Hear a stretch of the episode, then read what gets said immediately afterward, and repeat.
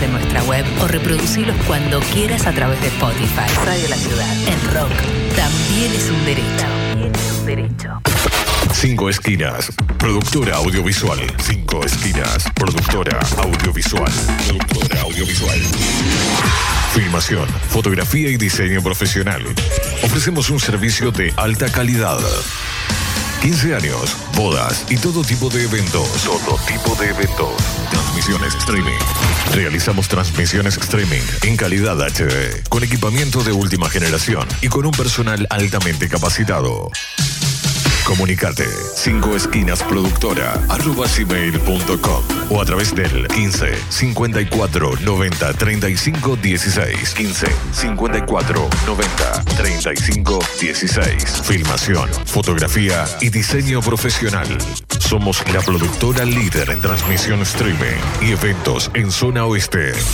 5 esquinas productora audiovisual. Porque hay momentos en la vida que son únicos e irrepetibles. Radiolaciudad.com.ar Decir las cosas por su ritmo. Coronavirus. Para prevenir, hay que estar informados. Si tenés o tuviste coronavirus, ¿cómo saber que te curaste? Antes de darte el alta a tu médico, requerirá de dos tomas de muestras respiratorias, separados por al menos 24 horas cada una de ellas, las cuales deben ser negativas, ambas. No obstante, no te vayas a ningún lado ni tengas contacto con nadie hasta no tener resultados firmes, en donde te den negativo y te digan que no posees más el coronavirus. Si tenés el alta médica y salís, siempre debes llevar tu kit de higiene y continuar manteniendo los cuidados necesarios. Cuidémonos entre todos.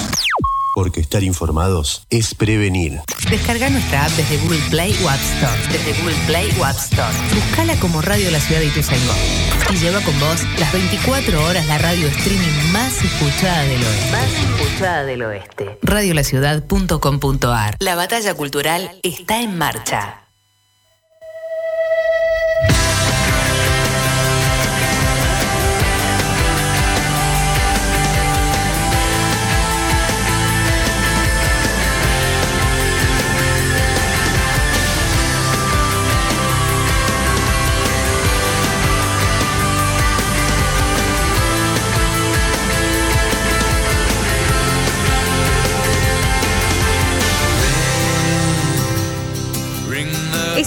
Último programa del año.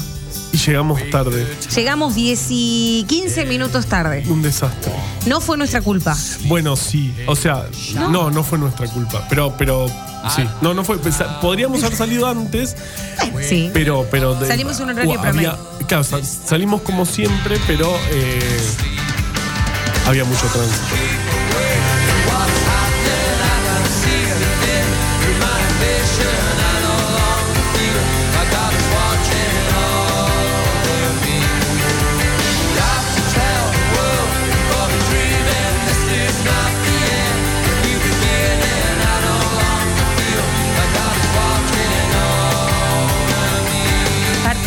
Especie de capricho de hacer radio los fines de semana. Medio que un poco vino por ahí, porque nos gusta la radio, nos apasiona Claro. hacer esto. Ay, muy bien. Puso el- lo hizo de nuevo Y lo ayer. hizo de nuevo. El tema del día de hoy. Bienvenidos a todos y a todas. A No Vamos a Salvar el Mundo. Mi nombre es Aye Verdiñas. Estoy con Juan Manuel Carballida y Sí. con Lucas. Perfecto. Que no me acuerdo el apellido. Santos, con Lucas Santos. Que lo dice siempre el cosito Lucas cuando lo de- hacemos por De videollamada. Zoom, sí, es que lo sé. No Claro. lo recordaba.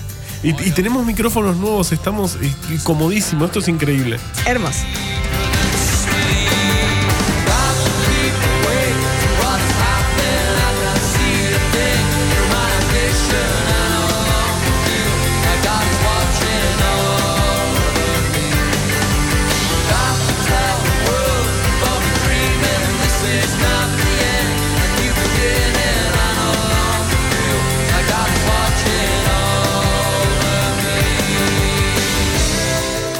Así empezamos este programa que empieza a despedirse. Es nuestro último programa y encima, en vez de dos horas, tenemos una hora y cuarenta para Porque hacerlo. llegamos nada más. tarde.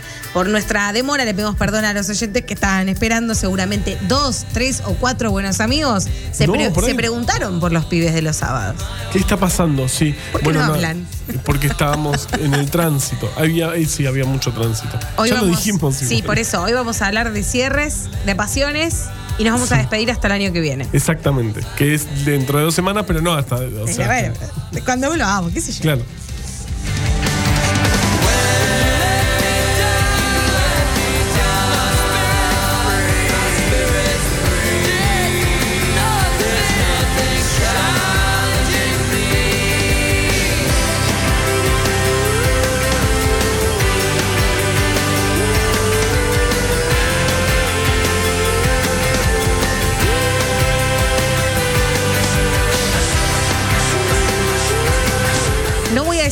Teléfono porque esta vez te toca a vos, pero si estás escuchando, no vamos a salvar el mundo, nos podés escribir arroba Radio La Ciudad por Facebook, Radio La Ciudad y Tuzaingó, o eh, por Instagram, Radio La Ciudad OK. Pero si nos querés mandar un WhatsApp porque sos re bueno y re piola y estás del otro lado y querés opinar, Ay, qué momento, lo voy a decir mal.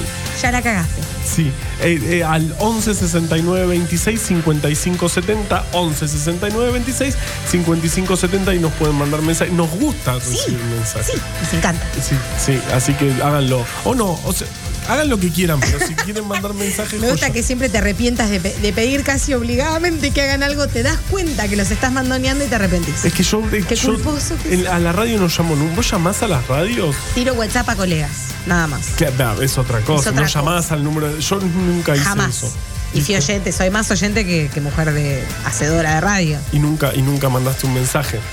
Alguna vez me- no me aguanté y jugué a una consigna. Desde adolescente, cuando escuchaba metro y medio, por ejemplo. ¿Y, Que y le mandamos un ganaste abrazo. alguna vez? Eh, nah. Una vez me leyeron. Ay, qué momento raro. Yo- No, me transpiraba yo. lo van a leer, lo van a leer. Sí, además, bueno, acá Ayelén, y es como, ¡ay! Lo dicen, lo dicen. Pero, pero de. Sí. no, pero era yo. Eh, pero sí, adolescente. Ya después de adulta, además, ya empecé a hacerla. Entonces la empecé a saber desde otro lado, la radio. No, como que no, no mandás, pensás cómo Pero hacer viste, que te manden. estamos pidiendo cosas que nosotros no hacemos. No sería la primera ni la última vez que lo No, hago. no, no, no, no. Pero bueno, que pido cosas que no doy. ¿Quién no lo hace? Escúchame. Y sí, no, no, vamos a- no, no, se- no podemos hablar en serio un momento. sí, sí podemos, dale. No, no, no. eh, eh, en general, digo, no, no. Ah, no, no, no podemos. Ok, perfecto. Eh, hoy, eh, viste que todos los programas abrimos siempre con alguna colega o, o amigo o amiga del medio que sepa de música y que nos guste charlar. Sí, Y el primer programa lo hicimos con a quien declaramos padrino, sí. Luz. Faro, ¿cómo era Foco? Viste que él dijo que podía ser el faro de, de la costa, de que él es de allá de Madariaga. Claro, sí, hablamos de eso. Bueno, que no quería ser faro, quería ser foquito. Ah, No me acuerdo. ¿Hablamos de la película El Faro o no? O me estoy confundiendo, me parece que me estoy confundiendo. Por ahí te estás confundiendo de radio y de programa. Puede, puede ser. Pero con él hablamos medio de esas cosas en el primer programa y después hablamos con un montón de otros amigos en estas, si no me equivoco, nueve, diez emisiones. Eh, no, esta es la décima. Esta es ¿o la décima, amigo. Ay, no estamos seguros. No estamos seguros, como Me siempre. están mirando como si no estás segura. Yo tampoco estoy seguro. no me quemes, no digas que te estoy mirando con cara de no sé, la gente no se da claro, cuenta. es la magia de la radio. Este, la cosa es que pasaron en todos estos programas, hablamos con un montón de gente que la verdad que hicieron sonar temazos, Sí. que charlamos del tema que nos cruza También. todos los sábados, que es como nuestra este, marca de agua del programa. Y hoy nos toca hablar con quien empezó todo, que es el padrino. Para cerrar el círculo este, perfecto. Es perfecto haberlo llamado. Jorge Tapa Martín, ¿cómo te va? Hola, Betty, Achelén Verdiñas, ¿cómo andás? Bien. Hola, Carva, ¿cómo andás? Hola. Me gusta que entre ustedes no, no, se, auto- no se apoden todavía, no llegaron a ese nivel de caradurez. Ah, no. Es Juan, y, eh, Juan Carva y Tapa o Marcelo. Claro. Bueno, ya no, lo vamos a ver. Marcelo no. Eh, Marcelo te dicen Marcelo. Tapa es. Sí, Tapa. Es tapa, es tapa. Pero, Bueno, eh, igual, este, lo que sí me dicen mucho es Martín, sale mucho Martín. Pero Lo tengo claro, en un todas error. mis biografías de redes sociales, Martín es mi apellido. Y me escriben, hola Martín, ¿cómo me llamo Martín? bueno, cosas que pasan. es ¿Cómo verdad. andan, chicos? Bien, Tapa, bien. Re Bien. contentos por hablar con vos porque sentimos que, que fue una buena idea, como que cerramos el círculo. Arrancamos y terminamos rapidito, Eso pero... lo dije yo. Sí, lo dijo recién eh, Juan, es verdad. Sí, Y- sí, lo estaba escuchando. Muchas gracias. Para mí es un honor. Yo les digo que eh, no escuché todas las emisiones del programa, pero Valle, vos sabés que escuché más que la primera. Sí. Este, y la verdad que los quiero mucho y me encanta lo que hacen. Es un programa que está buenísimo, que es palo y palo, que hablan de música, que hablan de, de otras, de otros temas interesantes. Así que la verdad, para mí es un honor, en serio. ¿eh? Y, y es un gusto que estén, que estemos compartiendo radio. La verdad, me parece espectacular la programación que se armó en Radio de la Ciudad. es lindísima y que estén ustedes los sábados a esta hora, que está buenísimo, que es un día, es un momento de la semana que es como el que todos más queremos, ¿no? Sábado a la mañana, mediodía, es como que queda todo por delante y la verdad que escucharlos a ustedes eh, y, con la música que ponen y con la banda que le ponen está buenísimo. Me emociona. Yo estoy por llorar, ¿eh? en serio. Tener los ojos llorosos, Carva. Este, nos emocionaste, Jorge. Yo estoy sensible además, así que te lloro por cualquier cosa y, más cuando no es cualquier cosa, como todo lo que acaba de decir eh, Jorge. Hay aplausos por ahí, tiráselos, porque si tuviese una tribuna de oyentes, gracias por todo lo que dijiste, porque en realidad es todo al revés, pero vos sos este, muy buen tipo y muy humilde. A nosotros nos pasa lo mismo con vos. Que no dije el highlight del programa, que es eh, Carva diciendo la hora en otras partes del mundo y diciendo mucho la hora. Me encanta. Eso es lo más. Vamos a hacerlo. Lo vamos a instalar el año que viene si, si Radio nos, por contrato. recibe. Si va a ir por contrato y lo vamos. El año que viene lo vamos a hacer posta el programa, además. Como, más como Eso no era posta, va, va a ser mejor todavía. va a ser mucho mejor porque le vamos a meter más cosas. Y una va a ser, este, claro, que suene una chicharra arriba de la mesa cuando es el momento de decir eh, la temperatura. La hora. La hora y... Pero que no sea en, punto como hacen todos. No, puede ser en cuatro. momento, claro. Aparte feo decir la hora en punto. Es aburrida. Sí. ah, mira, eh, yo hacía, está bueno eso, Carva. Yo sabes que hacía eh, en una época en algún programa, por ejemplo, eran las, este, no sé, ahora que les toca a ustedes, las 2 menos 20 y yo te decía, faltan 100 minutos para las 4 de la tarde. No, sos un hincha pelotas. 80, una cosa así, lo que faltaran, ¿no? Ay, lo este, te, lo robamos. Ese está buenísimo, Carva, para que lo instales, pero... Qué hincha pelota. Vamos Faltan 79 minutos para las 4 y cuarto. Es excelente, ah, no me decís un carajo, pero, no, pero me estás diciendo. Bueno, la gente dice, ¿cómo? Y ahí por ahí miran la hora y se fijan qué hora es y por ahí. Porque si vos decís la hora es como que pasa de largo, ¿viste? Están todo el tiempo diciendo, claro, son las 2 de la tarde, sí, no te escuchó. ¿Qué dijo? ¿Qué hora dijo que era? No es verdad. Es como la temperatura, ¿viste? Que la escuchás pero no te queda. Tipo, nosotros hacíamos radio con el Tapa y Marian todas las mañanas. Yo durante tres horas escuchaba a los chicos dar la temperatura yo no, me iba del programa y no sabía que, si, iba a llover. Pero porque no te, claro, si a no ser que le des como alguna vueltita distintiva, lo escuchás, pero entra y sale del sistema. El Estabas ocupada haciendo otra cosa, hace por eso. Eh, eh, si yo, eh, los productores boludean. Este, Tapa, bueno, hoy vamos a hablar de pasiones. Sí. yo sé más o menos, pero contale a la gente, Jorge, ¿qué, qué cosas vos decís, esto es decididamente una cuestión pasional? Eh, tenemos pasiones, me gusta porque es un tema muy amplio, ¿no? Porque la pasión, este, uno puede llevarla desde lo, lo, primero que uno se le ocurre cuando habla de pasión, para mí es la pasión amorosa para mí, ¿eh? lo primero que me viene a la mente. Pero después vos tenés pasiones que pueden ser pasión por una profesión, vos te, podés tener pasión por una comida, podés tener pasión por un programa de tele, por un programa de radio, podés tener pasión por lo que sea. Tal cual. Entonces, el tema es tan amplio que está buenísimo. A mí me apasiona, bueno, lo compartimos ayer, nos apasiona el dulce de batata, ¿no? Ah. Para hacer algo chiquitito. Pasión, este, es pasión. Claro, y nos apasiona la radio, que es algo enorme y mundial, ¿entendés? Entonces puede ser desde algo muy chiquitito hasta algo muy grande, y eso es lo que me parece que está bueno. Y somos un país de pasiones, ¿no? Somos un país que no se pone de acuerdo en nada, y yo creo que eh, a veces tendríamos que aflojar nuestras pasiones como para escuchar al otro Tal cual. y no claro y no quedarnos encerrados en nuestra pasión no sé si es tan fácil y tan eh, lineal el, este, el ejemplo, no, está pero bueno, por ahí aflojando un cachito las pasiones en algunos de los temas que, valga la redundancia, nos apasionan, por ahí nos podríamos empezar a entender un poquito más tal vez. Pero después tenemos otras pasiones como la pasión futbolera de este país y otras pasiones que van surgiendo, la pasión por la música. Total. Em, hay muchos países que tienen pasión por la música y no, vamos a decir que somos el único, pero sí que lo vivimos de forma única. Esto de que el público argentino es el mejor del mundo, bueno, tratamos siempre, los que somos un poco más, este, no, no, no nos gusta tanto el fanatismo, tratamos de bajarle un poco, pero después te viene un músico británico o estadounidense y te dice, no, Argentina es el mejor público del mundo, y, y chequeas otras, otras entrevistas y lo dicen de verdad.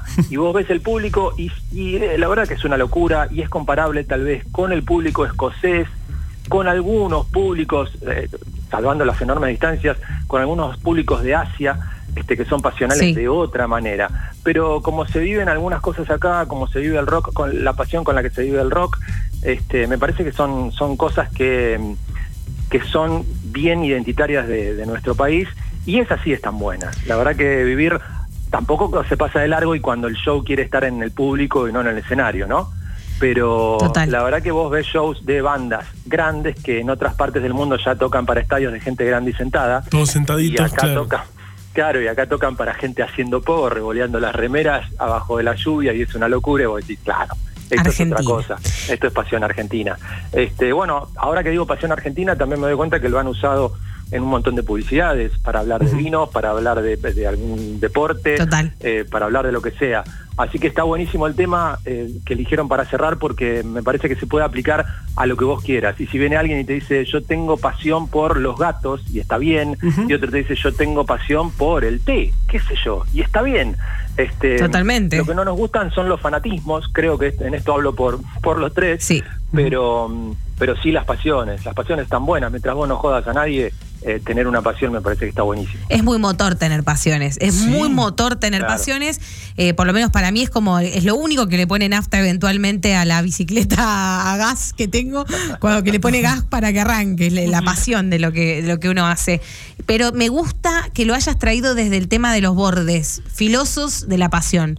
Me gusta que, que vuelvas a esto de de Argentina como un país que es tan bueno en la tribuna, porque las tribunas de Argentina son difíciles de comparar con otros países del mundo, pero cuando esa tribuna y esa lógica de tribuna termina siendo nuestra manera de hacer política, nuestra manera de generar acuerdos, de nuestra manera de debatir, es cuando lo apasionado que es el argentino se torna contraproducente, ¿no? Ahí está, sí, sí, creo que, creo que va por ahí, creo, ¿eh? no sé, en nuestra humilde opinión, ¿no? Sí, sí, estoy bastante en línea con, con lo que decís. Y a vos, Tapa, a vos personita, te levantás a la mañana, la radio ni hablar, pero a mí me gusta la pasión boluda.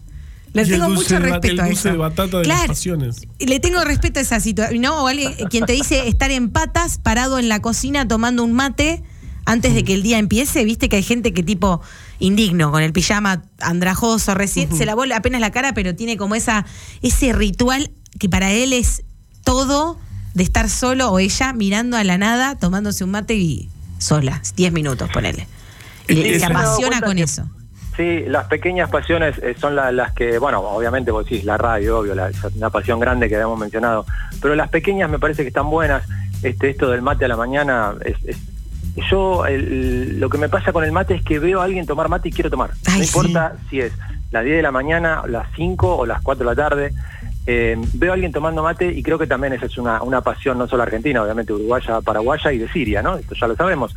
Este, pero a mí últimamente eh, me apasiona escuchar música nueva. Estoy, me parece que estoy bastante hinchapelotas con eso. Este, entraste en eh, una eh, este año etapa, ¿no? Sí, sí. Siempre igual, fuiste curioso, claro. ya con... Claro, el año pasado cuando me tocó musicalizar. Sí. Este, y a mí me encantan, me encantan los clásicos porque soy un señor mayor, entonces sí, obviamente, escucho los clásicos que escuchamos todos este, desde YouTube hasta ACDC, desde Metallica hasta, no sé, este, lo que sea. Pero me di cuenta que, hay un montón de música y me da bronca cuando es el rock se murió. Y no, si hay pibes haciendo rock. O sea, las músicas no se mueren, los estilos no se mueren, ninguno, no solo el rock, sino alguno que estuvo de moda algún verano seguirá por ahí, por algún costadito, pero seguirá. Este, entonces me gusta mucho escuchar eh, artistas nuevos y bandas nuevas. Y creo que eso es lo que me apasiona ahora, me pongo bastante hinchapelota y, y la verdad que cuando veo gente que mira un montón de series y películas, yo digo, yo no tengo tiempo porque estoy escuchando música. Es espectacular. de conocer músicas.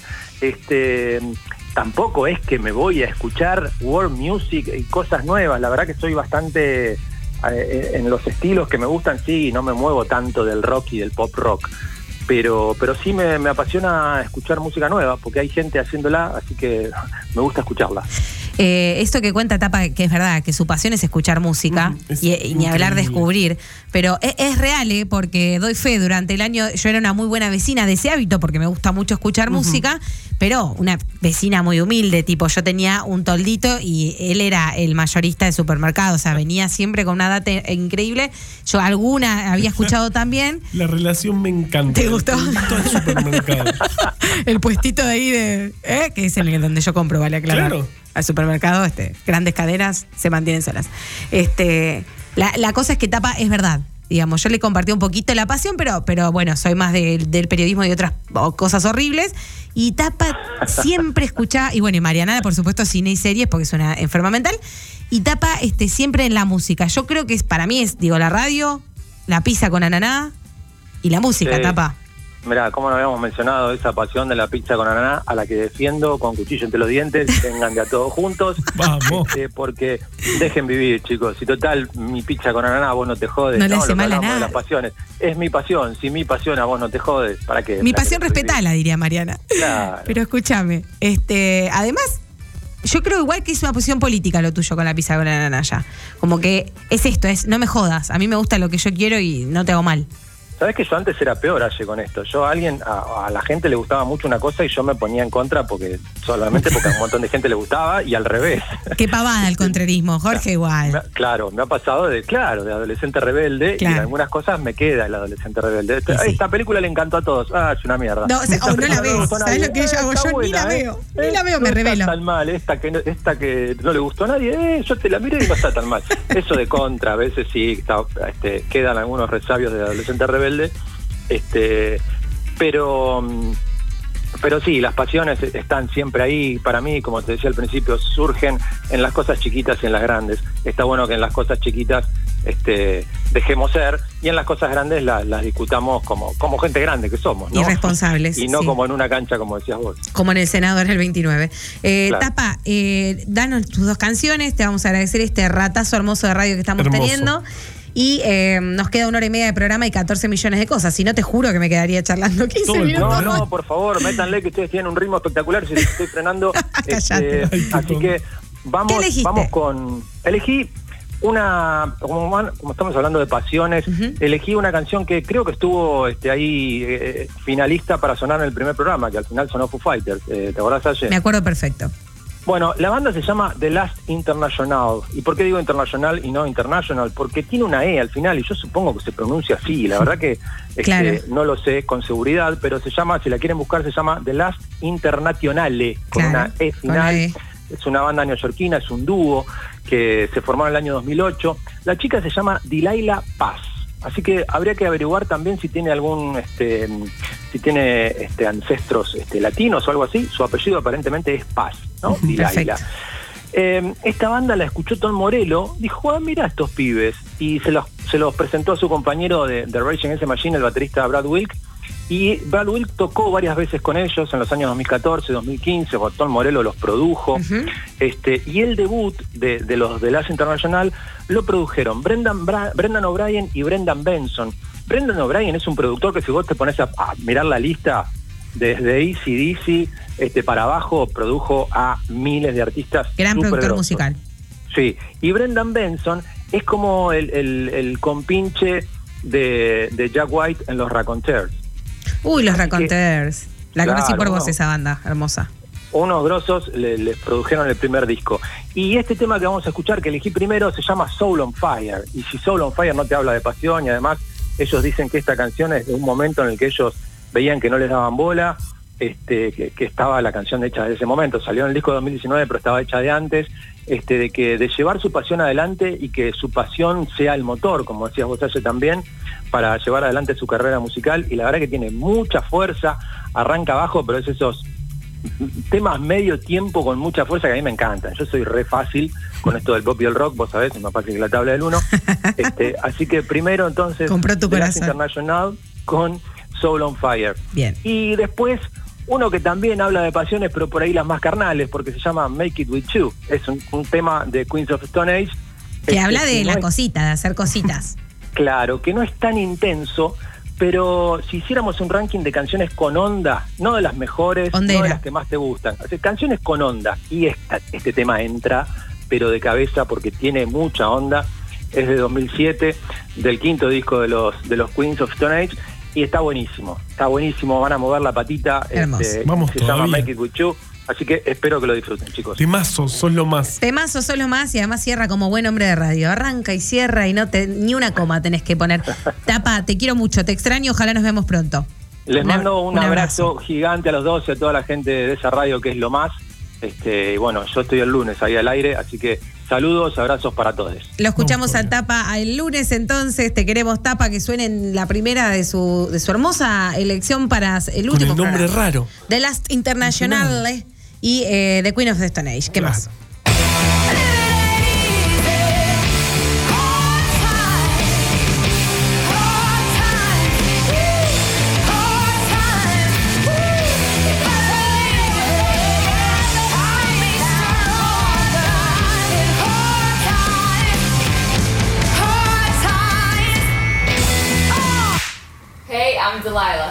And I'm Edgy. And we are the last international from New York.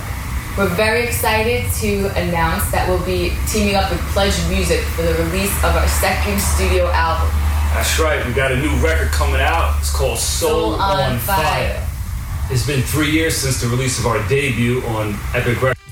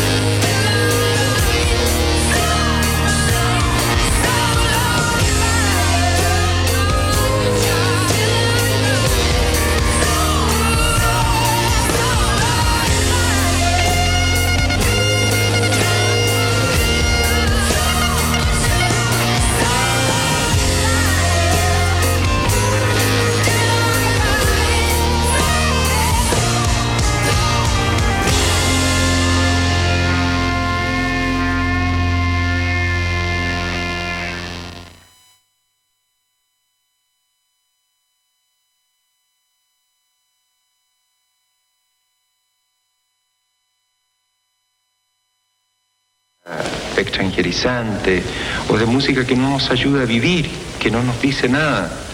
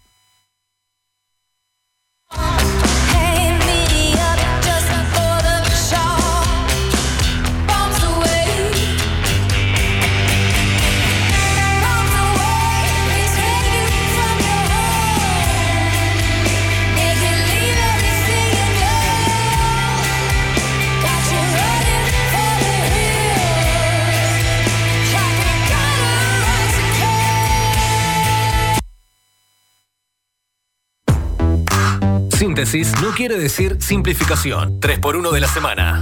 Con Aye Verdiñas.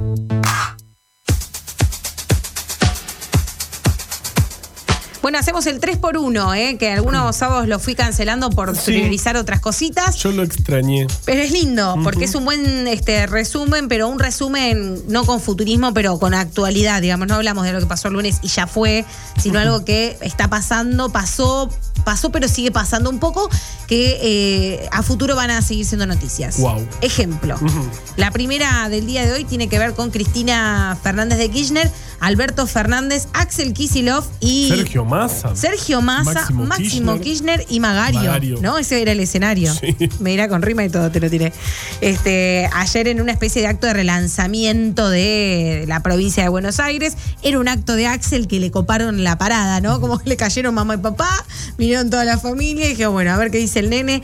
Hablaron un poco todos. Dios mío. Sí, el nene que ya está grande, el gobernador de la provincia de Buenos Aires, hablaron un poquito todos. Este, Massa hizo, voy a, sintetizar para aquel que no lo escuchó y le interesa saber un poco cómo viene la línea discursiva de este frente, este, esta unidad eh, que tiene que ver con, la conformación del oficialismo. Massa habló de construcción, habló de temas que no tienen un carajo que ver con lo que él este, está haciendo concretamente, ¿no? Como presidente de la Cámara de Diputados de la Nación Argentina habló de, es- estaba en campaña, ¿no? Habló de las mejoras este, en los servicios públicos, habló de la construcción, habló de la prosperidad futura, de cómo aguantamos los trapos este año, digo, habló de política. Pero siempre como atendiendo a esa masa electoral que el masismo sabe atender muy bien, que por ahí tiene que ver con demandas de esto, ¿no? De obra pública, de, de los servicios, como el ciudadano que se preocupa por ese tipo de cosas, en masa encuentra un receptor y ayer claramente él fue a hacer eso. No podemos decir lo mismo de la vicepresidenta Cristina Fernández de Kirchner, que es como la que va más a fuerza de choque, se sabe que después los títulos a favor y en contra igual van a estar, entonces discursivamente ataca a Cristina y ayer eh, hubiese traído el audio, mira qué pedazo de pava, no me di cuenta, Qué pedazo de pava. produciendo al aire, pero ayer básicamente los mandó a todos a laburar. No, bueno, dijo. eh, marcó, eh, fue un discurso de Cristina. marcó el, el, creo yo, el, bueno, si no sirven para esto. O sea, yo creo que marcó presión. No, no sé si. No dijo, no, no, no, no, señaló a nadie. Y, y de hecho, la otra vez que habló de funcionarios que no funcionan en, la- en su carta, después, o sea, no, no, no estaba diciendo a nadie en particular. Eh, pero lo hace porque también, o sea, de alguna manera funciona. O sea, yo creo que ninguna palabra en, en ningún discurso de Cristina desde que Cristina nació fue improvisado. Eh, eh, eh, yo creo que. to- y- y justamente se ve que eh, tuvo un impacto positivo según su forma de ver eh, la comunicación, eh, lo que dijo de funcionarios que no funcionan la otra vez, así que volvió a hacer algo parecido, creo yo. Yo creo lo mismo y también creo que hay un mensaje de todas maneras que nosotros no, ten- no- no desconocemos este, y probablemente muy pocos periodistas de análisis político lo sepan, que es a quiénes o a qué espacio del Frente de Todos puntualmente les está diciendo, este, primero quién manda y segundo qué se espera de ellos. Este, uno puede sup- suponer que la lógica y tensión entre el albertismo, el ala albertista y el ala cristinista dentro del gobierno, se pasan algunos mensajes de este, de este orden y quién, quién lo va a hacer si no es coalición de gobierno muy amplia. por supuesto. muchos- ¿Y muchos- quién lo va a hacer si no es Cristina, no? Claro, claro, La que claro. señale para dónde. Tiene que soplar el viento. Así que un poco hizo eso y mandó a trabajar a todos los ministros que no estén a la altura de esta circunstancia en una especie de relanzamiento que después de un año de gestión, el mensaje quiere ser claramente, acá estamos todavía todos parados en el mismo escenario, escuchándonos y pasándonos la palabra. Sí, sí, y eso, claro, eso, eso decía Cristina. Volvimos por lo que hicimos en los 12 años, pero también por la unidad. Dijo, además de por la Tal cual. unidad, por lo que hicimos en esos 12 años. Así que bueno, se, se relanzó este, para un año que eh, ¿Qué año necesita ser también? Eso No, también dijo, dijo el hablar. gobernador, como, ¿y la letra chica dónde nos dijeron que nos iba a tocar una pandemia? Eh, eh, Bueno. sí. Muy eh, honesto además, porque de verdad nadie la vio venir. Claro, nadie vio venir una situación única en la historia de la humanidad. Qué fuerte. Así que bueno, por ahí pasa lo que está pasando hoy, valga el juego de palabras, en el frente de todos, que eh, está de cara a un año que necesita ser mejor, que es el 2021 que es un año electoral y no es un dato menor tampoco para el rearmado del frente, las tensiones y las conciliaciones dentro y fuera del frente de todos, y porque tiene tres metas este, gold antes de que termine el año. Una tiene que ver con el segundo tema de este 3x1, que es el siguiente.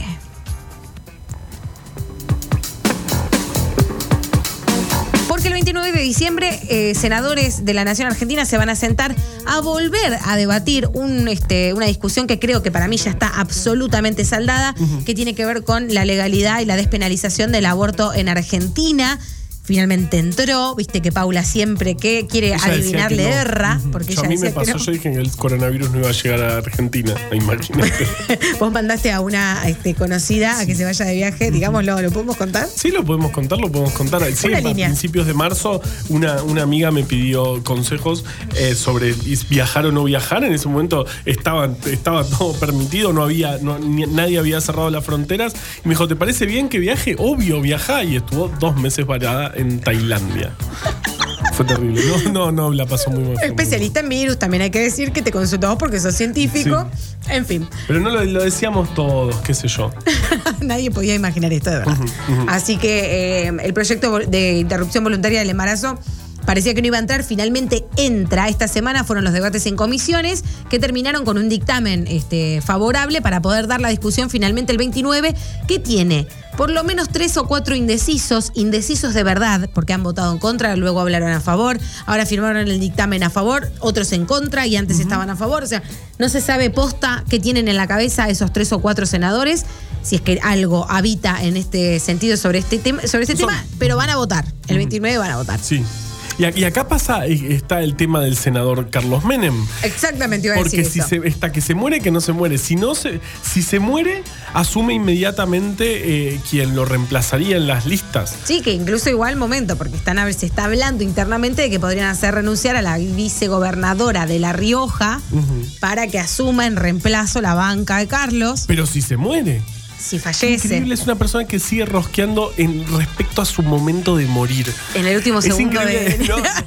Imagínate sentir algo así, in- in- incluso este, ese nivel de, de- de- Protagonismo. De, protagonismo que hasta en el momento que te morís o no te morís es totalmente crucial. Es muy loco porque después de tener unos 2.000 envuelto en causas eh, y en deudas del menemato, Eh, Carlos fue eso, fue un protagonista de este, a ver si lo logran o no lo logran meter en cana, digamos. Fue un, político sumamente juzgado, donde el aparato mediático y, de la justicia estuvo encima y como todo en Argentina, este, medio que terminó Zafaroni de varias causas y de varios no sé Si el aparato mediático estuvo, estuvo en contra de. Yo creo que estuvo más a favor, pero estaba pintado. No, no, digo que enfocándolo, ¿eh? No digo que a favor o en contra, pero estaban mirando a ver si. No, pero el, papel de los medios durante, durante toda la década del 90 me parece interesante, porque era como un poco opositor, pero no tan opositor como para realmente perjudicar su gobierno. Entonces tenías programas que le, hacían chistes, se hacían los cancheros, ah, trae mala suerte, pero también terminaban siendo muy funcionales. No, hubo mucha dádiva al menemismo, uh, dije. Eh, al menemismo, sí, sí, tengo, yo, sí yo sí, yo sí. Eh, vos, vos sos vos, yo soy yo, autonomía de la, la cábala. Eh, no, no, los 90 ni hablar, que el rol mediático es todo eso que vos decís, yo me refería a los 2000, a después de su presidencia, donde solo se sabía de Carlos si terminaba o no terminaba preso, cuántos días se pasaba o no se pasaba en domiciliaria, qué pasaba con sus causas, con sus este, con la mura abajo de la alfombra del menemismo. Y ahora, en la segunda, 2010-2020, medio que desapareció siguió cumpliendo función pública, siempre formó parte de la rosca. Sí. Pero no apareció más en los medios como aparecía antes. Entonces, de repente, no te digo que nos olvidamos de Carlos, pero ahí estaba, cual maceta en el Congreso, ¿no? Tipo. Y ahí está, viste, aparecía el viejito sentándose, yéndose. Y otra vez, en el último suspiro, como bien vos señalaste, va a tomar este, una fuerza protagónica histórica. Si, muere o no se muere. Su vida o su muerte. Wow. Ayer algunas periodistas este, osaron darlo por muerto en las redes sociales y pagaron el precio de informar ¿Pero sin ¿cuál saber. es la cuestión de la primicia? ¿Por qué? Lo podemos hablar en otro programa. Por favor, me gustaría. Tercera y última, dale que se va. Nos metemos un poco en el plano internacional barra vacunas. Este 3x1, o sea, la última parte, la vamos a hacer bien juntos, Juan. Oh, es más tueria que la preparado para esto. vamos a hablar con alguien que también sabe, porque tiene una lectura media internacionalista de las cosas, porque es su especialidad. Su nombre es Juan Elman, ahora en minutitos lo vamos a saludar. Em, porque vamos a hablar un poco del tema de la guerra de la vacuna, ¿no? La carrera a la vacuna, pongámosle el título que le mm. queramos poner, pero estamos en un momento de mucha atención a nivel global. ¿Por qué países se vacunan, qué países no están ni cerca y qué países, por ejemplo, necesitan ayuda de los países ricos. Sí, claro, es, es, un problema. Esto, esto yo creo que lo empezamos a vivir, empezamos a dimensionar lo que podía llegar a pasar con esto cuando a principios de la pandemia empezaron a escasear los insumos de, protección para, para, personal de salud, por ejemplo, los guantes, los barbijos, incluso los test diagnósticos. Ahí vimos este, lo que podía pasar con eh, todo el mundo demandando algo a la vez a una pequeñísima escala comparando ahora con las vacunas, porque justamente sería la solución, que igualmente siempre decimos, no es que eh, empezás a vacunar y la cuestión terminó, hay que estar años vacunando probablemente para proteger a la cantidad de población necesaria como para que el virus deje de correr, con distintos candidatos vacunales peleando entre sí em, con tecnologías muy distintas y con logística muy distinta, por ejemplo, respecto a la temperatura de almacenamiento. Entonces es un momento tremendo. Yo lo, que rescaté y, mm, creo que, o sea, pasó medio de largo, pero en un momento la vacuna Sputnik a través de Twitter em, bromeó con la vacuna de Oxford como mezclemos las, hagamos una, una vacuna en conjunto.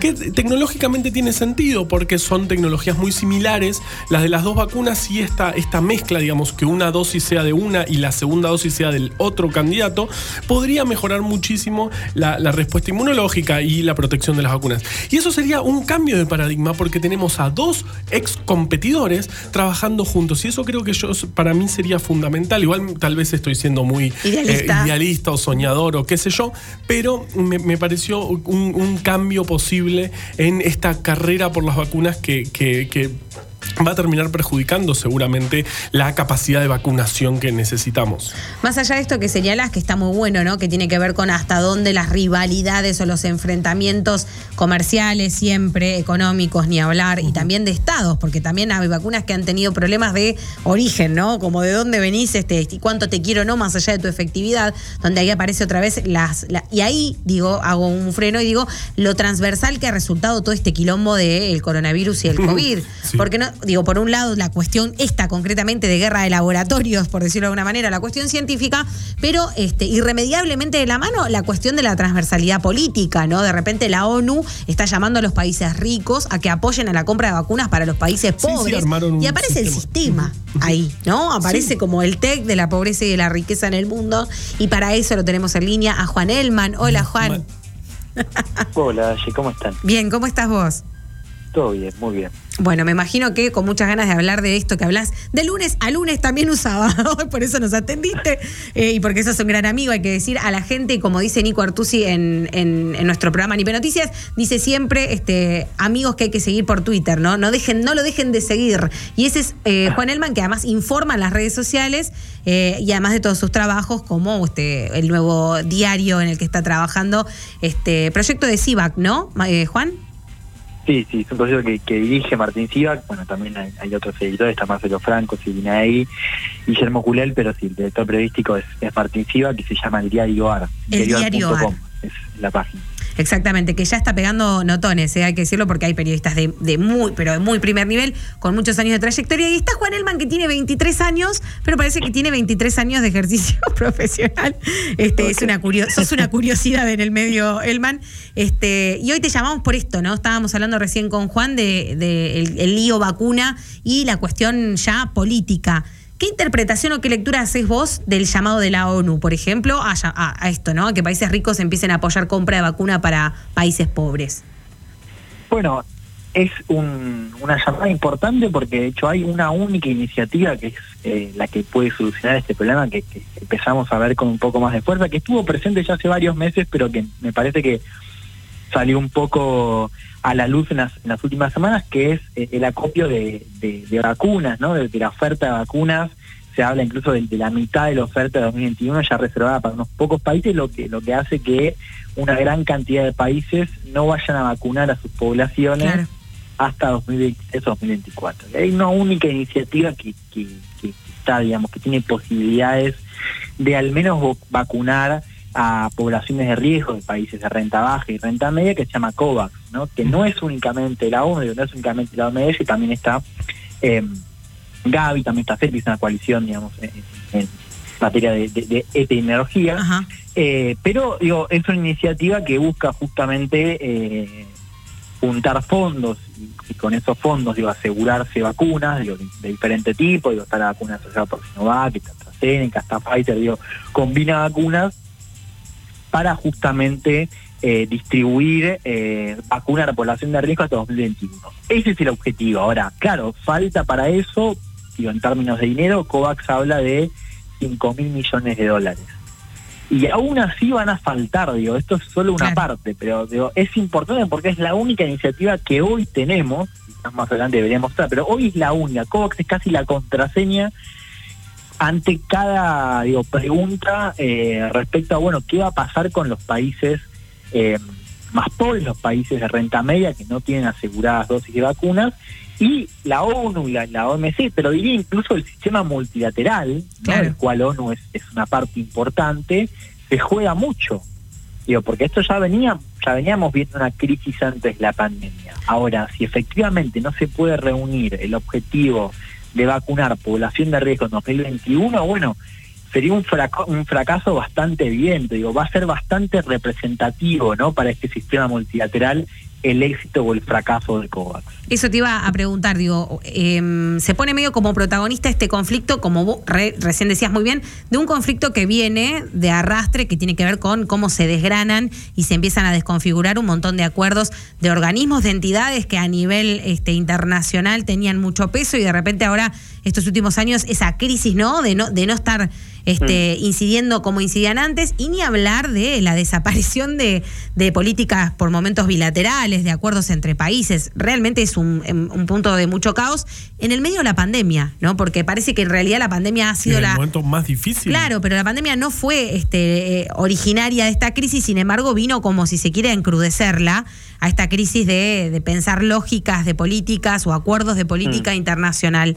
Em, en ese punto, ¿cuánta influencia? O sea, no quiero jugar al futurismo, me parece que es al pedo, pero ¿realmente crees que se pueden llegar a, llevar adelante políticas donde los países de rentas altas puedan este, girar la cabeza hacia el costado y decir, bueno, ¿qué hacemos con el resto del planeta?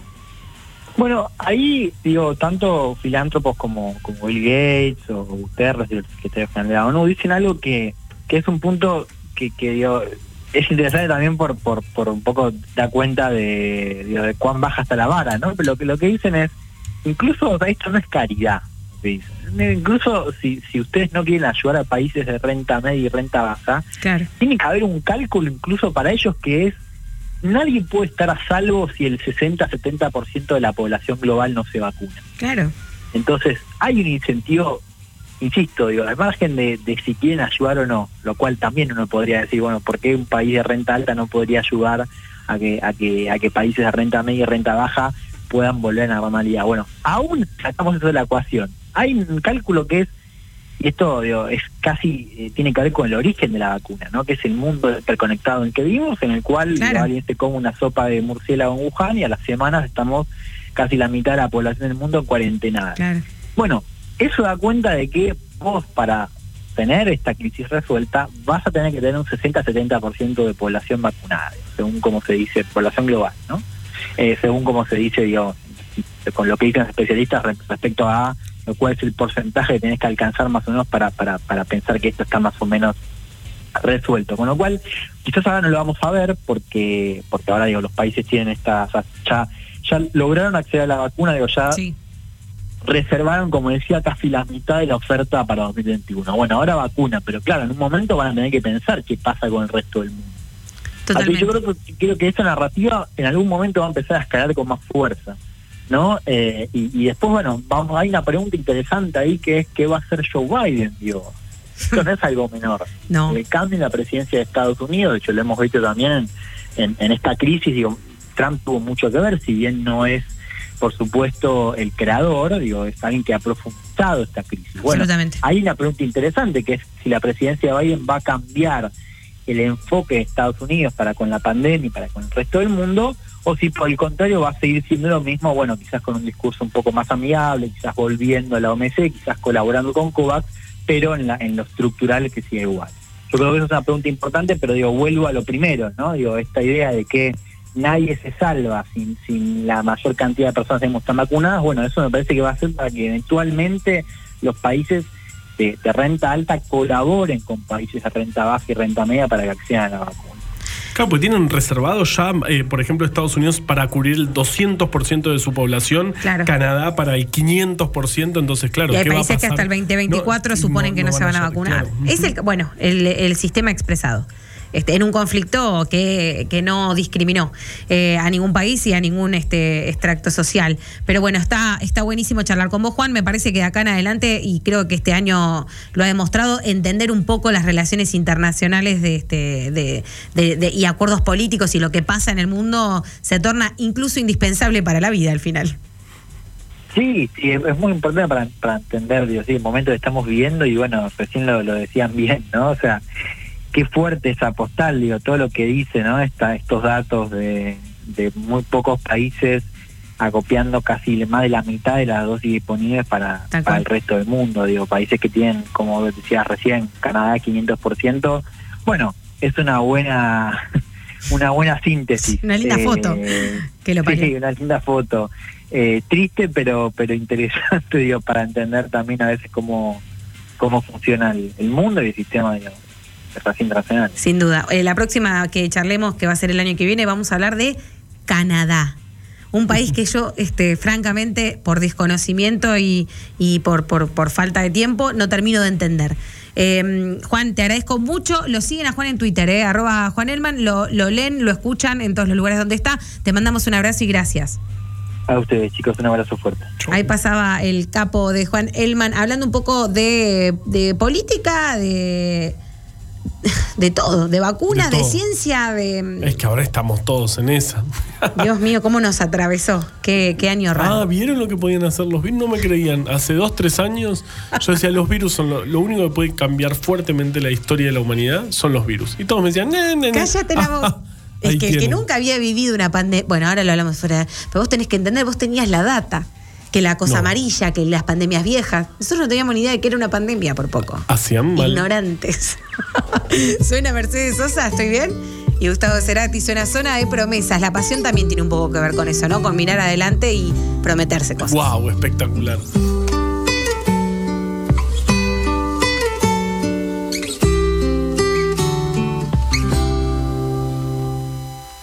Mamá sabe bien,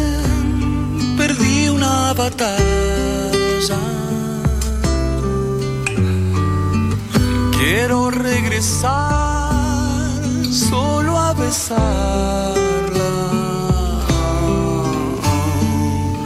No está mal ser mi dueño otra vez, ni temer que yo sangre y calme. Contarle le.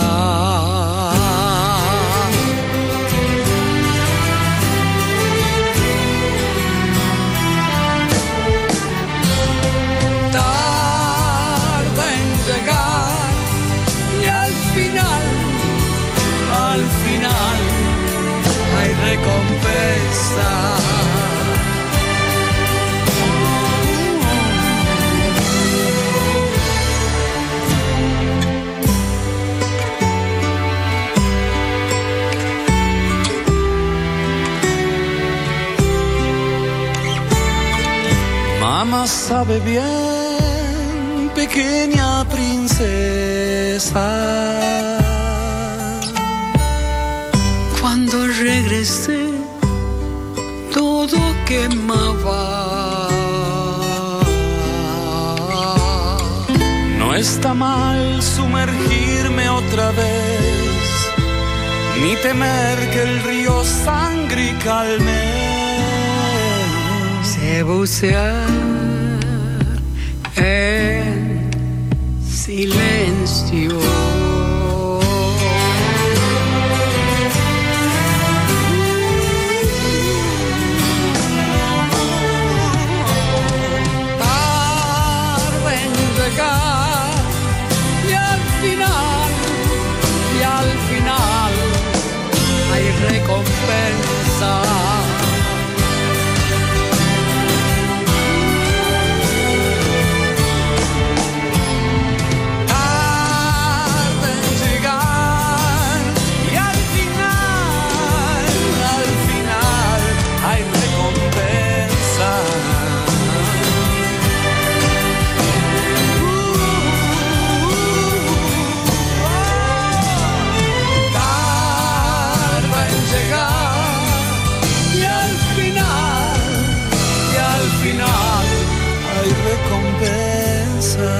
silencio. Cerati, Mercedes Sosa y prometen zona de promesas y ah. nosotros seguimos hasta las 3 con ustedes. Zona de promesas. La zona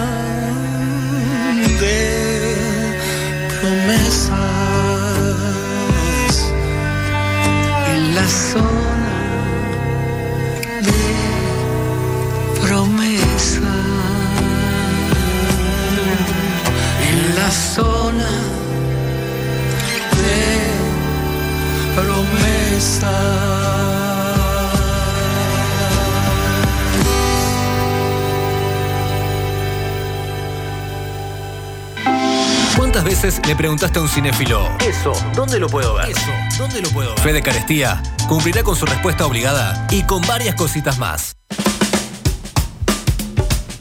¿Cuántas veces les hemos hinchado los quinotos, no? Quiero ver esta película que me recomendaron, pero no sé dónde bajármela. Yo no sé hacer bajar películas. Yo tampoco. tengo que confesar. No sé, y siempre la respuesta es: usa Torrent, boluda. Y ese es Fede Carestía. Hola, Fede, ¿cómo estás? Ay, todavía no se nos colgó. Ahora, bueno, vamos a esperar un minuto. Ay, hablemos mal de él. Ah, bueno, Federico es muy caprichoso. No, de verdad. Y cuando juega los jueguitos se enoja y rompe las consolas. No. Históricamente. Que sale. Sí, además ha roto este, valiosos este, jueguitos y, valiosas, ¿cómo se le dice? A la maquinita. Consolas. A las consolas, este, y se ha arrepentido luego de ello. Bueno, la compu también la ha castigado mucho, ¿no? Es un chico que tiene reacciones. Después es el tipo más chill y tranquilo del mundo. Por algún lado tiene que explotar. Ay, en una época eh, te alquilaban ir a un lugar eh, para ir a romper cosas. Era genial. hermano. Que era, un lugar con teles viejas y un palo eh, para, para romper todo. Me vuelvo loco. Quiero ir a eso. Em, me gustaría ir hoy, puntualmente, además. De todo. No, hoy no, pero el jueves de esta semana me hubiese gustado ir. No sé si tienen protocolos. No sé si prosperaron tampoco. no sé si siguen existiendo. Estaban buenísimos. Muy yankee, igual, me da. No sé si acá había tantos. Mm. Eh, hola, Fede, ¿cómo andas? Ahora sí. ¿Cómo les va? Bien, te re perdiste toda una charla que hablamos muy bien de vos. No, mal. No, callate. Escuché el final, escuché el final y dije, yo, sé que están hablando de mí. Me, pareció, me dio esa sensación. Eh, no, no, sé de qué estás hablando igual, no. No, no, le, le una reacción así. le conté a los oyentes que tenés problemas de, de ira cuando te va mal en los jueguitos. Sí, eh, eh, en realidad es un problema con la tecnología más que con los videojuegos en general. la agarrás con la consola, eso dijimos. Claro, odio que no responda como, como yo quiero que responda. es como con tus piernas cuando juegas al fútbol, ¿no? este, que, también ahí no son, bueno, sí, vamos a decir que, son parte de la tecnología. tus piernas son tecnológicas. Fede, bueno, hoy es el último programa, nos acompañaste desde el primero con muy buena data, hay que decirlo. Nos llevamos recomendaciones, pero Estoy enloquecido. Con, ¿Cómo llamás? Miti, eh, eh, anécdota preferida de la semana pasada. Alan Smith. Sí, con. Ah, se me fue el nombre de. Alan Smith. Ah, sí, Alan, Smith. Ya te digo porque me falta el nombre de pila. Smith era seguro. Eh, puede ser que era Alan, ¿eh? ¿Sí? ¿Estamos bien? Eh, sí, Carva se fue haciendo fan de tus datos, de tus datos border, que también hay que seguir a Fede Carestía en las redes porque se dedica a hacer unas entrevistas lado B, que si te gusta un poco lo que hay detrás y después del pochoclo, hay que seguirlo a Fede. Eh, Carestía, hoy nos vamos con pasiones eh, como tema del día y vos sos un tipo muy apasionado. acá llega gente apasionada a la radio mientras te hablo. y en el cine hay pasiones también, digo, ¿desde dónde se te ocurrió traerlo? Lo traje de vuelta, esto es, ya es casi una, una especie de, rutina semanal de agarrar los conceptos que me tiran para, para armar las columnas y un poco de, de desglosarlos, sí, viendo para qué lado los puedo llevar, para el lado que me conviene, obviamente. Em, y, pensaba en distintas formas en las que la pasión se, o sea, formó parte del cine, de alguna película, de alguna serie. Eh, creo que hoy tengo todas películas estoy revisando, son todas películas, efectivamente. Eh, y arrancar, a, ver, algunas son bastante conocidas, otras quizás no tan. No, mentira, son todas conocidas ahora que, estoy viendo. Eh, pero bueno, la idea es analizar un poco la pasión eh, y arrancar por esto de cuando nosotros tenemos por ahí cierta pasión, ¿no? Que nos, que nos mueve para lo laboral. Ah. Y encontré dos películas que real, o sea que es más, no estoy seguro si no las charlamos alguna vez, Em, eh, un poco tratan de, cómo la pasión influye o, en realidad la trama está gira un poco en torno a, distintas concepciones de la, de la pasión empezando y, lo que está bueno es que son eh, opuestas entre sí. Si bien las dos tienen que ver con lo mismo con la pasión y el trabajo son son formas opuestas de verlo. Hablo de legalmente rubia y Will Will Hunting. No puedo creer que elegiste legalmente rubia para hablar de pasiones es que, mira, yo te lo voy a, voy a arrancar con Wood Will Hunting, que eh, es un flaco, ah, imagino que la peli la vimos todos, o, la gran mayoría, eh, hasta poquito tiempo estaba en Netflix, eh, es con la película por la que Pat Damon y Ben Affleck ganaron un Oscar como guionistas, está Robin Williams, no me va a salir el nombre de Scargar, que es el, que hace de, uno de los profesores, y es Matt Damon, que es un bocho de la matemática y lo que sea, pero a Chau no le apasiona eso y tienes la, pelea entre dos docentes, uno que quiere que el pibe sea libre y que sea feliz, y otro que quiere que, dale, o sea, aprovechar por esto que son buenísimos. Claro. O sea, hace algo con esto, transformarlo en tu pasión. Eh, bueno, y obviamente la película eh, lo que hace es eh, invitarnos a reflexionar sobre eso, sobre es está bueno digo convertir si algo si, somos buenos en algo está bueno convertirlo en una pasión o, o, obligarnos a que sea nuestra pasión por más de que no nos guste Pienso en Batistuta. Mm, claro. Pará, pará, debatámoslo, frená, frená, frená, momento. No, no lo sé. yo, yo tengo un amigo justamente que es muy talentoso y, no, no, le gusta lo, talentoso que es. muy talentoso y tiene que ser, o sea, ese, y es esa, esa duda de eh, tenés como la maldición de ese, de ese talento. ¿Habrá una, este, por ejemplo, dibujantes con maldición de talento? Tipo, se dieron cuenta que dibujaba bien los padres, ponele y dibujo desde los siete años y ahora son dibujan y dibujan y dibujan. quiero estar tirado todo el día. No, capaz que no le gusta o le aburre dibujar, ponele. Y está este, no me, eh, Diego Pared, eh, ¿te acordás que lo hemos entrevistado sí. al programa del Pato en su momento? Un genio. tenía una cuestión muy, muy, muy política de lo que él dibujaba y le había, le había costado encontrarle la vuelta a tener que trabajar y hacer lo que le gustaba, pero sin ceder sus ideales. Eh, yo te le explicaba recién el caso de Batistuta. Batistuta, era, Batistuta trabajaba de futbolista, excelente ejemplo carestía. Se me acaba de cortar la luz, no te puedo creer. Eh, Seguro que vuelve, es un rato. Sí, sí, somos un programa que trae suerte, quédate tranquilo. Esperemos porque tengo que trabajar. ¿Para qué voy a abrir el WhatsApp donde por suerte tengo todo anotado? Eh, bueno, pero hablábamos de Bati antes de que te desvíes. Eh, y es verdad, Batistuta declaró más de una vez en su carrera como futbolista y después que el fútbol para él era el pan de cada día. Claro. Punto. Buen pan. Exactamente así le quedaron los pies, ¿no? Eh, sí. Un poco, un poco el cuerpo le terminó dando la razón. Sí.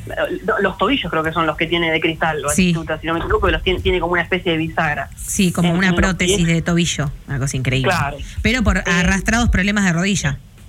Exactamente. Sí, sí, en realidad era todo con los pies, obviamente fue se esforzó al máximo y terminó eh, destruyendo. la verdad que no tengo ni idea bien cuál es la lesión que tuvo, no no, fue medio con el tiempo también, Fede, ¿eh? porque durante muchos años este, tuvo muchos dolores y muchos problemas y obviamente después de adulto se le complicó feo. En un momento este, él pidió que le saquen, me acuerdo porque lo leí en una nota, que pidió la amputación de sus dos pies porque no daba más del dolor.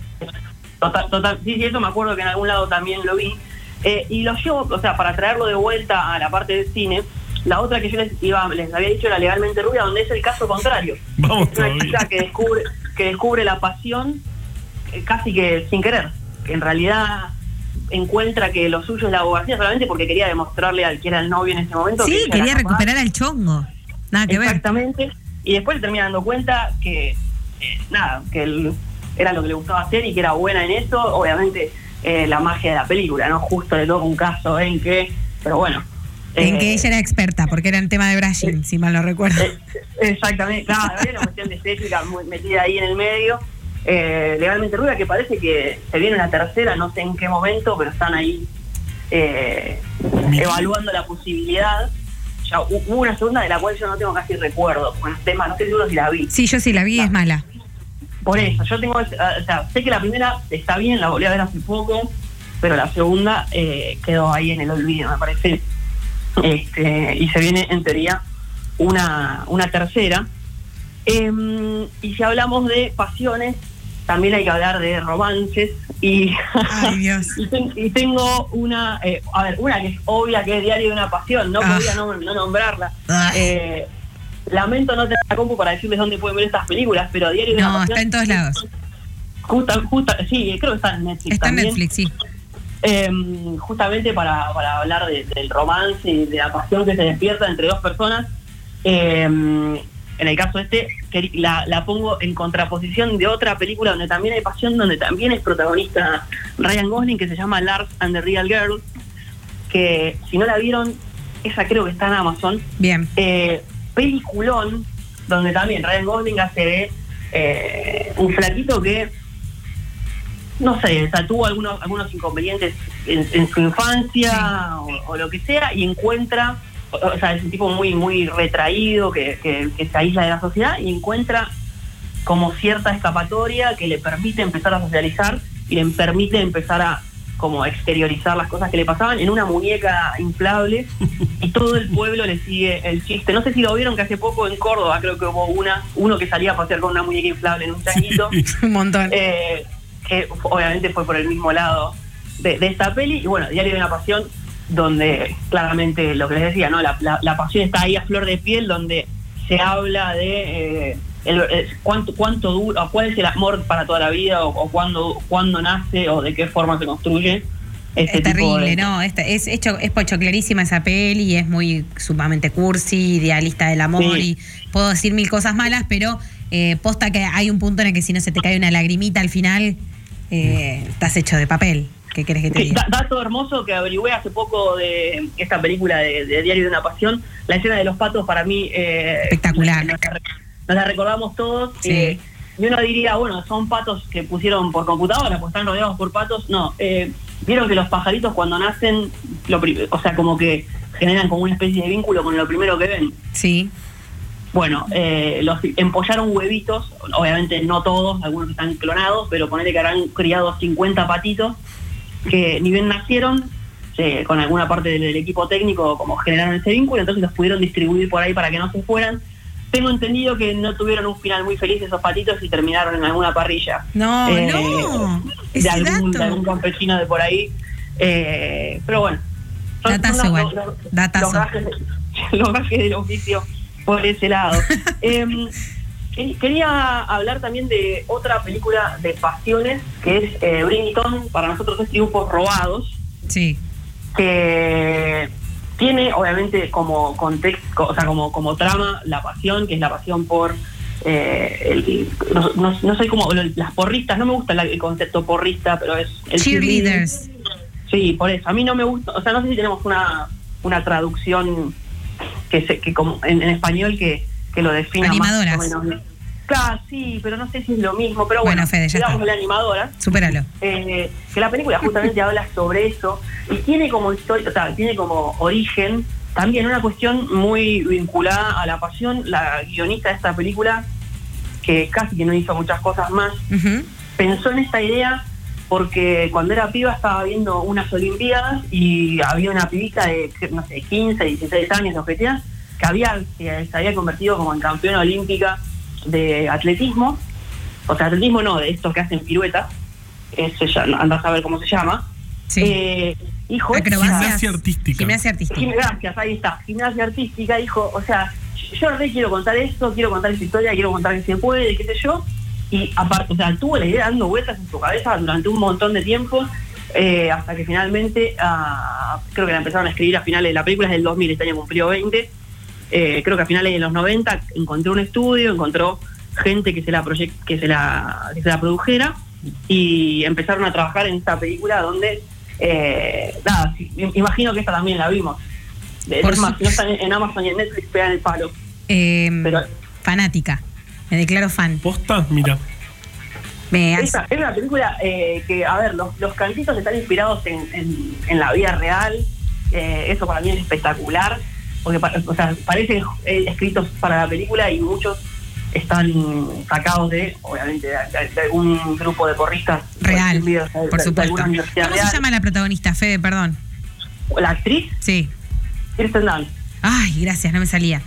No me acuerdo el nombre del personaje ni en pedo. La otra es Gabriel Union, que un poco que no, no, no la tenemos tan vista. Creo que tuvo una aparición en un capítulo de Friends. Y... Eh, es la vecina que se muda Claro, y después no sé en qué otra cosa la pudimos haber visto. Estoy pensando, sí, es la vecina que, se muda ahí enfrente del departamento de los chicos y tiene una cita medio en paralelo con Rosy y Joey. Exactamente. que, si no me equivoco es la del capítulo de, de Joey Ascensor Food. Si no me equivoco. Eh, no, te equivocás. Eh, la de eh, Joey no comparte su comida es con una amiga de Phoebe. Bien. Perdón, em, pero acá se acá se ven los hilos de la enfermedad. Este, no, pero sí, es, es la cita en la que ellos dos terminan peleándose, y con esto te, la, te cierro el paréntesis, se terminan peleando entre ellos para tirarse trapitos al sol eh, adelante de ella porque se habían puesto un tope de 100 dólares para gastar en la cita. Bien. Y Joey se enoja y va y le caga la cita. No me acordaba de, todo, de, todo, de todo ese contexto. Eh, un dato hermoso del color de esta película de Triunfos Robados es el director se llama Peyton Reed que es el que hizo las dos de Ant-Man, de Marvel, y es el que dirigió, no sé si ustedes están viendo de Mandalorian, si, se, están fanatizados con Star Wars, de Mandalorian, que tuvo un cierre con, cohetes, petardo y todo junto, eh, terminó esta semana, él dirigió el último capítulo y creo que dirigió uno más del medio, no me voy a poner ni el pedo cuál, pero bueno, nada, Peyton Reed, que es un poco que muestra que agarra por acá, agarra por allá, tiene como pues casi siempre va un poquito por el lado de la, de la comedia. Pero bueno, nada, eso hay un par de películas más como para discutir, pero que, que se caen un poco de maduro, la, la trilogía Before, eh, antes del amanecer, antes del atardecer y antes del anochecer, es, una trilogía que habla un poco de la pasión y, de distintos momentos de la pasión. Y la última es Call Me By Your Name, que también eh, una peli que habla de apasionarse y es muy parecida a lo que hablábamos con, con la peli de Diario de una Pasión. Perfecto. Eh, la, película del baterista. Eh, ah. Sí, de Riz Ahmed, no la vi todavía. No, no, no, no, no. no. Hay una Whiplash. Whiplash. Whiplash. Yo me refería a Whiplash. No entra en categoría pasión, entra en categoría obsesión. Sí. Entra en categoría obsesión, para mí. Para mí eh, van de los dos lados. O sea, hay sí, bueno, claro. finísimo el límite entre la obsesión y la pasión. eh, depende quién, del lado de quien lo mires. Creo que del lado del protagonista es arranca siendo pasión. Termina siendo obsesión, totalmente. Del lado del docente es siempre obsesión. No, y es manipulación, millones de cosas terribles. Sí. Exactamente. Pero qué peli bueno, qué película que muestra la parte agria, ¿no? De, de lo que puede ser seguir tus pasiones aunque te lleve la vida. Sí, totalmente. Es una película hermosa. Está otra que está inspirada en hechos reales. cosas. El director también ya tuvo una experiencia muy similar, no sé qué instrumento tocaba él, con un docente de música y una experiencia similar. Eh, tuve un amigo eh, que vivió en este, Nueva York eh, para estudiar música, para estudiar batería en ese tipo de, institutos, este, muy whiplash. Y mi primera pregunta, ¿cuál fue, Juan? Imagínate. claro, es, lo mismo. exactamente la misma que fue que hiciste vos. Y me dijo, me dijo, sí. Oh, y me miró como diciendo, sí. Nadie es feliz en este Y miró para abajo y se tomó un trago de cerveza y yo te juro que se me partió el corazón en 20. Porque sí, la estaba pasando. O lo, actuó eso. No, no, me dijo sí. Y se quedó. Cerveza fue, eh, por ahí le metió drama. Pero fue como que se quedó callado y miró para, para sí mismo. Tipo, le faltó decir. Y la pasó muy mal. Eh, pero no me lo dijo. Este, y sabes qué, Fede, y te sumo una más, con esto cerramos porque vienen las chicas. Em, eh, Cisne Negro. Uf. Sí. Otra, en este tren de, pasión y un poco locura también. Sí, claro, la locura. Ahí ya más que obsesión es la, locura, es una, película muy psicológica. Espectacular. Me apasionan esas pelis. Carestía, sos lo más. Em, gracias por tu pasión con el cine, porque mira todas las pavaditas y no pavaditas que aprendimos. Bueno, muchas gracias y nos veremos o nos escucharemos en algún momento. Claro que sí. El año que viene hay que ver si se firma o no se firma contrato. Están llegando las autoridades a la radio para ver qué hacemos con el pan dulce y la firma del contrato. Gracias, Carestía. Te mandamos un abrazo. Bueno, un abrazo. Suena un tema que no sé si te apasiona, Fede, pero sé que te gusta mucho porque suena de Strokes. ¿Te parece bien? Qué bien, sí, claro que sí. Vamos. Y dale nomás.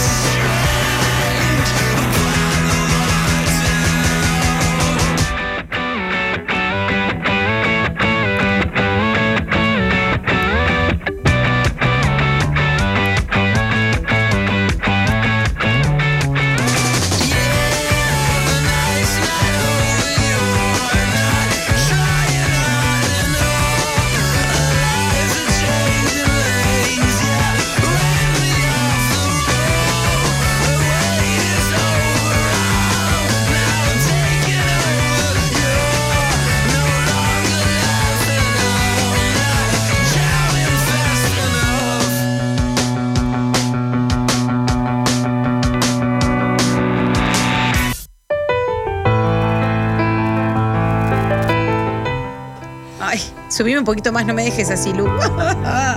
Llorando. Se termina, no vamos a salir. Y lloraba hasta las 3 de la tarde. Te Eh, cre- cre- buen llanto, ¿eh? Te creo.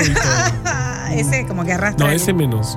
Ay, me salió menos, menos. Sí, ¿eh? tuvo más ataque el primero, me parece. Sí, porque fue espontáneo. Fue, ah, mirá, En el segundo me hiciste este, claro, actuar. representar el primero. Mm. No funcionó. Eh, cortinita hermosa de Taylor Swift nos acompañó en nuestros 10 hermosos programas porque hemos tenido el gusto de contar con eh, Guadalupe Koch, una Sí. socióloga muy divertida eh, y muy querida por nosotros que nos acompañó todos estos programas. Y antes de saludarla, mientras tomamos contacto con, con ella, vamos a hacer dos cosas que tenemos que hacer. La primera Decir la hora. es todo lo tuyo. Eso. Tengo muchas cosas para Dale. decir, eh, eh, así que. Es tu momento. Sí. Bueno, esta, eh, la, la temperatura dice 26 grados 7. Puede ser. O sea, ayer anoche llovió mucho y no llegó a refrescar. O sea, una estafa esa lluvia. Realmente no lo puedo creer. Eh, está haciendo calor, así que 26 yo creo que un poquito más.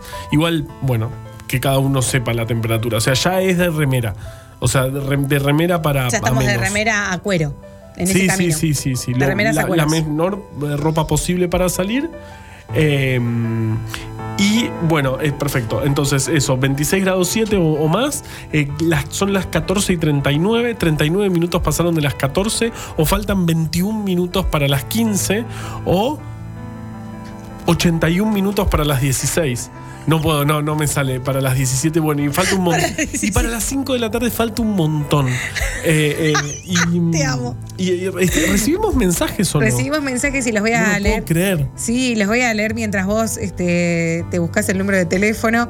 Somos un Yo lo tengo. Yelen. Ah, ¿lo tenés? Yo Dale. lo tengo. Si nos quieren mandar mensajes, es algo que nos gusta y pueden hacerlo al 11 69 26 55 70. 11 69 26 55 70. Hola, Eh, tengo varias pasiones. Una es el rojo de Avellaneda, aunque a ella no le guste. No, la verdad que no me gusta y si lo hubiese leído Yo era antes. independiente también. Eras. Sí, después dejé Así, de así de fiel sos. Bueno, y bueno, así Sí. son, así son los hinchas independientes. Este, después la reina Ángela Leiva. eh, y por último, pero no menos importante, el actor de acción más grande de todos los tiempos, el Sir Vin Diesel, y principalmente su saga Rápidos y, Fu- Rápidos y Furiosos, me puso. ¿No es Rápido Ajá. y Furioso? No sé.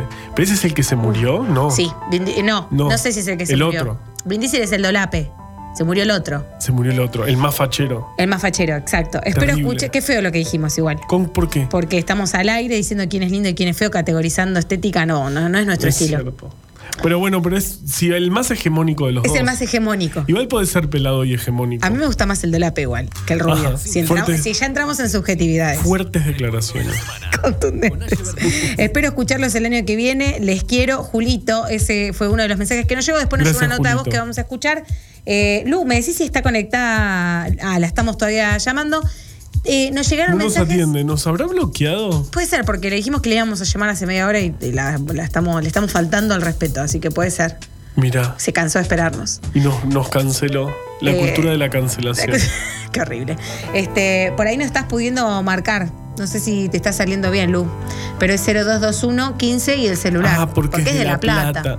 Siempre tenemos esos problemas. Eso es muy porteñocéntrico, ¿no? Pensar. A veces ni Total. decimos el 011. Y no me eso gusta es horrible. eso. Por eso yo siempre digo 11 69 26 55 70. Porque digo el 11. Porque capaz nos estás mandando. Porque más allá del 011 existe el mundo. Sí. Sí. Eh, a mí me, me- imagínate, yo soy 021 la- y me pasa que me, que me escriben de la ciudad de, que tiene todas esas diagonales que, Dios mío. y de cuando me tienen que llamar de acá, tipo, ¿cómo se marca? Claro, pues no se saben marcar los 0221, los 0223. No, aparte, viste, no es siempre el cero si lo marcas o no lo marcas. Hay gente que ya se, se emociona y pone el 54 también. Hay gente que pone el 9, viste que WhatsApp puedes poner un 9 en el medio. El no 9 es tan es fácil 549 marcarlo para. Ay, sí, no, no, es- no es para fácil. WhatsApp. No, no, no, no es tan fácil. Yo creo que estamos en un, en un momento de, de- de bastante problemático respecto a eh, los números de teléfono. Te calmas con el rojo, hijos nuestros me mandan por acá. Tienes razón. Eh, Porque yo soy independiente, fanático. Vos sos veleta mentirosa, panqueque inmundo. No, Ahora es que el fútbol no me gusta. Hacete de Racing. Que y ya está. Y somos como, armamos como. ¿Vos sos de. Racing? Soy fanática de Racing, Juan. ¿Me estás ¿Fanática? cargando? ¿Fuiste a la cancha alguna vez? Toda mi vida fui a la cancha. ¿Y, qué, ¿Y cómo es ir a la cancha? Es O sea, hermoso ir a la, a la no. de Racing, es hermoso. Ajá. Que está a dos cuadras de la Independiente, nadie entiende por qué. Muy cerquita estamos, sí. Yo Eh, pasaba con el Y se suponía que el estadio del Rojo se iba a mudar, pero no les dio el agua. Pará, porque además Cuando tengo que vendieron terminar. al Kun Agüero, ¿o no? No me acuerdo. Tenemos que terminar de saludar a quien me bardió por el tema del rojo, que es una gran amiga y compañera que quiero mucho, que es eh, Vane Mercado, que nos está escuchando. Gracias Le por mandamos un beso sí, a la negra, que es una mujer de radio también y apasionada de esto. Abrazo a ustedes que sigan los éxitos. Y la idea de no renunciar a los sueños, beso y felicidades. Dicho de la negra, que es este, negra Osca, ¿viste? No te digo amargada, pero. Osca es la palabra. Y cuando habla de sueños y de felicidades, Vane, es, es re lindo porque es más especial todavía. Así que le mandamos Ah. un beso. La quiero mucho la negra. Este, mm, si querés ponerme la, la clave acá. Bueno, ir a la cancha Racing, estábamos hablando de eso. Dejó el ah, auto sí. Ah, en ok. el, el shopping de Avellaneda. Que yo- a mí- a- Porque no pagamos. Todos hacen eso, claro. Claro. Y queda ¿Y muy los cerca. independientes también hacen eso? No tengo ni idea qué hace el rojo. A mí de esa misa no me preguntes porque no lo sé. Claro, es que no lo sé, ¿Vos la verdad. prestás atención todo el, todo el partido? No. ¿Ves eso Por pasa? supuesto que no. Y, y- Nadie o sea, presta atención de repente pasó algo, gol, y no lo vi. bueno, no, yo sí, cuando estamos cerca del área, me levanta la Pero cabeza. no esta, pero a veces, a veces la situación escala todo muy rápido. No todo se reduce a tu paquete de semillitas. Que No, vos estás mirando el celular, qué sé yo, estás boludeando un rato. Y de repente empieza la jugada, qué sé yo. Y Es, te lo es terrible. Eso pasa. eh, eh, no, no, no. Sí, yo, me perdí un golazo de. mm, En el 2001, Racing 2001, yo tenía 11. Cuando salió campeón. Sí, yo tenía. Ah, viste todo lo que sé de Sabés Un montón. Yo tenía 11 años, fui todo el torneo porque mi papá es fanático y nos llevaba a todos sus hijos, digamos, Sí. la verdad. Y nos hicimos re ¿Y hinchas. vos querías ir? O sea, esperabas el momento de ir. Pasión. Tengo tatuado la Es- academia acá en abajo del pie. ¿Vos No crees que te enterés de todo esto? Y esa, ibas toda vestida de Racing con Sí. camiseta, Sí, bandera. claro. Yo tenía la camiseta ¿Te de Banco pintabas Provincia. la cara con No. los colores? Ok. No, no, no. Pero sí Tanto las no. uñas me he pintado de celeste, blanco, celeste, blanco, celeste, con mi hermana. Mirta Legrand es fanática de Racing también. Mirta, Franchella, Andino, em, Néstor Kirchner en su momento, Ujú. Ginés González García, Ujú. Capusoto. em. Te estoy pa- repasando el racinguerío de conocido. Bueno, nada, y, y ahí dejábamos, caminamos unas cuadras por abajo de las vías del tren, pasábamos unos Claro, pastitos Roca, sí. y enganchábamos la entrada del cilindro, que eran tres cuadras más, y hermoso. En ¿Ibas a la popular? No. Sí, siempre. Toda la vida fui a popular. ¿Por qué te sorprende? No, no sé, porque yo no, no, no, no. La, la primera vez que pisé una cancha fue en un recital. Y, y Claro. una vez creo que fue- fui a ver eh, un partido de fútbol, de Claro, está, casualidad. está- está bien, estás lejos, y ¿no? me perdí todo el partido porque estaba pensando en otra cosa. Este. que no te interesa. No, a mí cuando iba, el fútbol lo había A mí- entendido. Porque ujú. pará, porque está la- el entender el juego. No la pasión no te tiene, la pasión no te tiene agarrada dos horas a algo que no entendés. Exacto. Bueno, pero. O sea, Por más pasión que tengas a los es colores. ir a lle- O sea, hay que meter la pelota en, en- en el otro arco. No es No, no, lo que, acabas de decir es una burrada enorme, entonces te la voy a dejar pasar nada más que porque no te gusta el fútbol. ¿Volvemos? Eh, una sola Dale, cosa. por favor. Que me llamó mucho la atención. ¿Viste cómo se adelantan los arqueros? Eso es lo único, lo que más me llamó la atención. El arquero se va casi hasta la mitad de la cancha. Por eso no lo ves cuando ves la televisión, porque nadie está filmando al arquero Es muy del otro. Entonces, Igual no eh, todos llegan, este, se adelantan tanto, pero es cierto que muchos arqueros Se adelantan se juegan al vértigo de tener que volver a las Y después lo ves tic, tic, tic, tic, corriendo para atrás, es genial. Es lo mejor. Yo estuve toda la- todo el partido viendo a los arqueros. Porque cuando el planteo es ofensivo, deberíamos llamar a Ángela Lerena en este momento para Me que nos encanta- explique. por favor. Ah, la molesté hace poco, si no te juro que la llamaría. Hola, Guada, ¿cómo estás? Hola, ¿cómo andas? La recibida más falopa de la historia de la radio te estamos dando, perdón. Me estaba riendo sola, por favor. Te lo pido, eh, tenemos que ir al bosque cuando vuelva el fútbol. Ah, lobo es un buen equipo para Juan. Vamos a ver Vamos. al lobo, te comes un chor y te cagás de risa. Total. Muchos goles no hay, así que no vas a tener problemas con eso. No te vas a perder nada. Y Racing tampoco viene bien, pero te invito al cilindro y te Vamos, vamos, día. sí, sí. Pero es muy Pero largo. Por ahí vivir. podemos ir medio tiempo y nos vamos cuando termine. Ah, no, no es así, Juan. Es muy largo. Es como ir a ver una peli y levantarte en la mitad, ridículo, ¿no? Bueno, está bien. ¿O no, Guada, que no? Eh, sí, es depende de cuando pega el sol. A ver, en Ah. la tribuna, cuando ya tenés primer tiempo con la sombrita y ya segundo tiempo se te va corriendo el sol y te da el sol en la cara y que el partido es un asco, re podés ir. Pero esta No hinchada vamos. abandona, esta hinchada abandona con un sol. O sea, qué mediocridad. Guadalupe. Eh, es que yo tengo, sol. yo tengo la piel muy sensible. Yo si no me puedo proteger Claro. me tengo que ir a mi casa, disculpen. Totalmente, sí. Yo, yo no, no, pero también el sol me molesta mucho. Bueno, van a- No sé ver vayan nada. juntos, chicos, porque tienen Vamos, un tema. vamos, de- vamos yo me quedo hasta el final. el- el lobo. Pero es una- casi una cuestión política quedarse hasta el final para mí. Me quiero ir, sí. ¿Hace cuánto? Una hora y media. Odio este partido, la estoy pasando mal. si sos- No me voy. Ah, no, ahora no hay local y visitante. Porque eso pasaba, que te- Eh. cuando te anunciaban a la mitad del Claro. partido, se quedan una hora más. Bueno, anunciaban. Me hace reír mucho. Anunciaban que Encha salía primero del estadio, Claro. lo que te indicaba un 25-30 de espera para salir luego. Igual la voz del estadio es algo que me gusta. Sí, ¿eh? me encanta. Que qué cagada cuando perdías, porque el tema es si River en cancha de Racing le está ganando 3 a 1 y encima salen primeros, te pelotudean 15 minutos, o sea, festejan Claro, el no se partido. van, no se van y vos te querés te Qué mal, pegar malos 75 antri- tiros. Este, No, Sí, eh, te la tenés que recomer. te la bueno, horrible, estamos haciendo este, términos de otra Sí. época. Guada, no me digas cómo Ay, tenemos no que hacer tu cuenta. columna. Yo hoy le soy sincero, eh, estoy muy contenta con la columna que armé porque Bien. voy a hablar de una mujer que genuinamente adoro. O sea, la adoro niveles, la quiero presidenta del mundo. ¿Tiene que ver con las pasiones como tema o, o de dónde surgió tu elección? Absolutamente. Tiene que ver con las pasiones porque voy a hablar de Alexandria Ocasio Cortés y cómo su vida es literalmente el ejemplo de cómo la pasión es motor cuando uno lo desea. ¿No es cierto? Sí. El, el impulso motor que genera el amor por querer cambiar las cosas. O sea, Alexandria Ocasio Cortés, si, si no lo saben o quienes me estén escuchando, es la congresista norteamericana más joven que tuvo Estados Unidos en su historia. Recordemos que ella ganó su banca en el 2018, ahora renovó y cuando ni bien la ganó tenía 28 años. Ah, un baby, total. Chicos, eh, 28 años cumplí yo la semana pasada. Y, Y no sabes hacerte el home banking en el celular. Yo tampoco mi y tengo mayor 36. logro, mm, o sea, mi mayor logro es haber terminado The Office. O sea, y esta mina era congresista de los Estados Unidos a los 28 años. No, un delirio. Un, un delirio, tal cual. Sí, pero su vida, su vida es como tan ordinaria como alucinante, porque a ver, ella es nacida en Estados Unidos, pero es hija de padres puertorriqueños, así que técnicamente viene de una familia de inmigrantes. La familia se instala en el Bronx, que es como una de las zonas como de los barrios más trabajadores y más humildes del distrito de Nueva York, y su madre históricamente fue empleada doméstica y su papá era quien era eh, como el soporte familiar de la familia. Eh, el hecho fundamental que desencadena toda la vida de Ocasio Cortés es que el padre se enferma y se muere y ella tiene que asumir eh, el rol de, de sostén familiar en un contexto muy terrible. Ella siempre cuenta en entrevistas que cuando ella eh, está lidiando con el duelo de su padre y con quilombos de guita, porque ahí todos están hipotecados, eh, siempre se sentaba en el porch, viste que ellos tienen como porches, que es como si fuese como, Sí. como, un patiecito adelante. y Las una cosas que pasan en los porch de los niños yankees.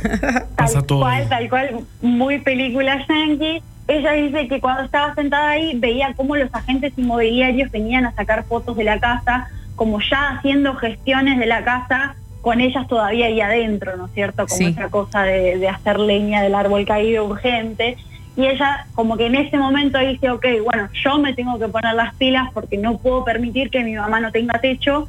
Así que además de sus estudios, ella estudió en Boston, empieza a laburar doble turno para poder básicamente mantener a su familia. Claro. Y la, la verdad que no, o sea, yo no sé si alguien en Nueva York me está escuchando, pero no está muy bueno laburar en Estados Unidos y menos que menos en Nueva York. Eh, es un laburo extremadamente negrero, las condiciones son muy precarias, eh, prácticamente no dormís para tener un salario digno porque tenés que laburar por lo menos 12, 14 horas.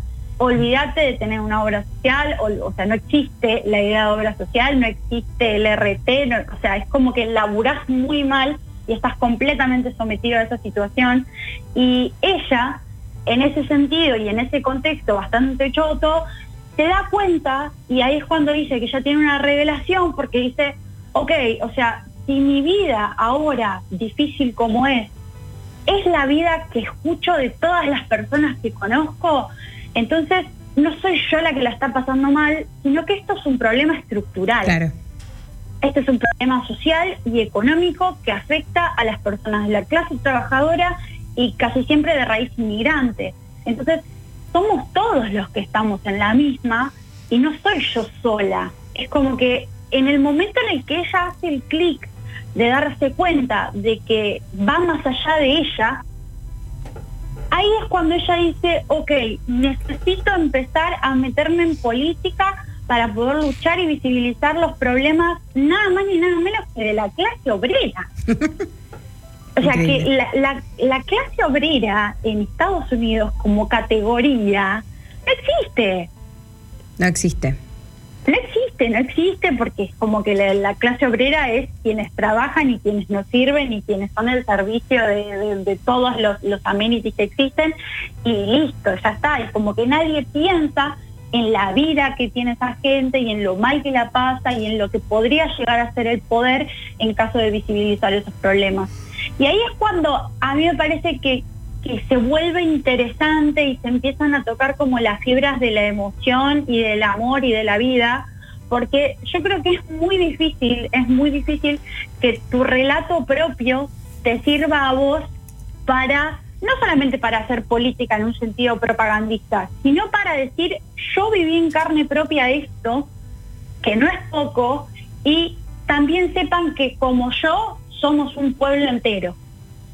¿No es cierto? Como maximizar un poco la, lupa y entender que estamos todos en la misma. Y creo que la verdad que no es fácil poner tus vivencias y tus dolores y tus pasiones en carne propia en pos de una causa. Y menos en un país como Estados Unidos, que nadie se juega nada demasiado.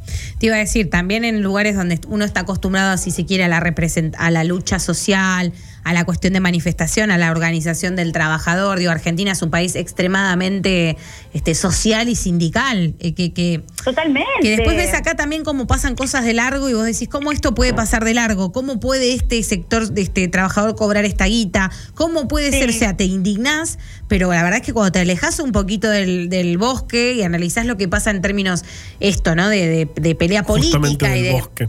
Sí, justamente este, te das cuenta que, hay países que, no existe la representación este, en ningún sentido, que son clases oprimidas pero totalmente silenciadas. No hay que irse muy lejos. Brasil es un ejemplo clarísimo. Digo, en, términos porcentuales, Brasil no se manifiesta, ni el 20% de lo que lo hacemos los argentinos y es un país muchísimo más grande y diverso incluso.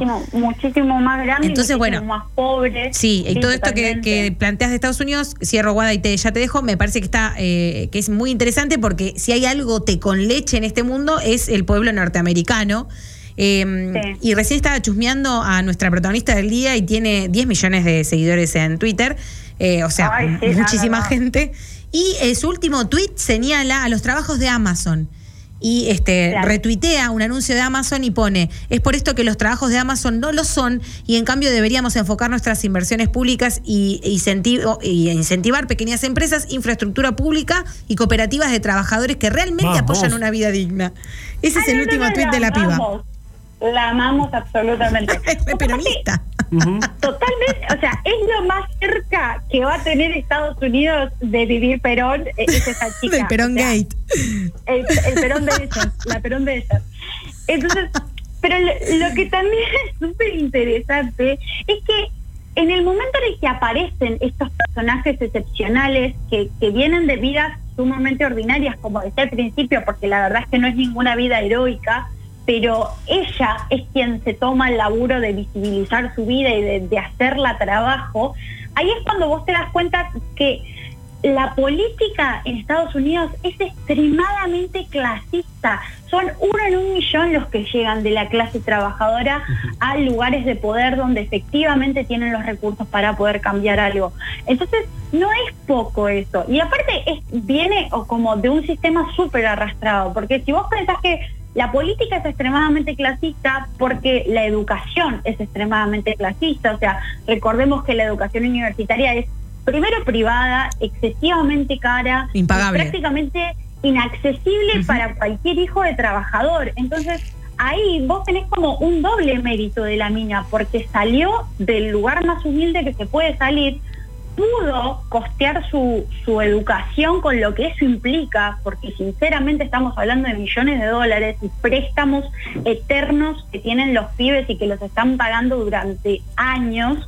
Y finalmente, pudiendo recibirse y pudiendo estudiar y pudiendo formarse, eh, logra como visibilizar a todo este, este pueblo inmigrante, laburante, que muchas veces es históricamente ignorado, por supuesto. Claro.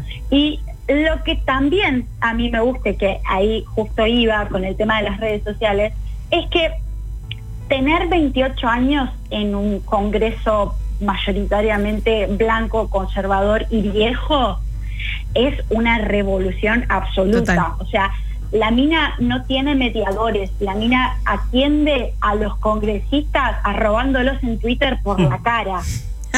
Claro. Es, es una maravilla, ni se enrosca.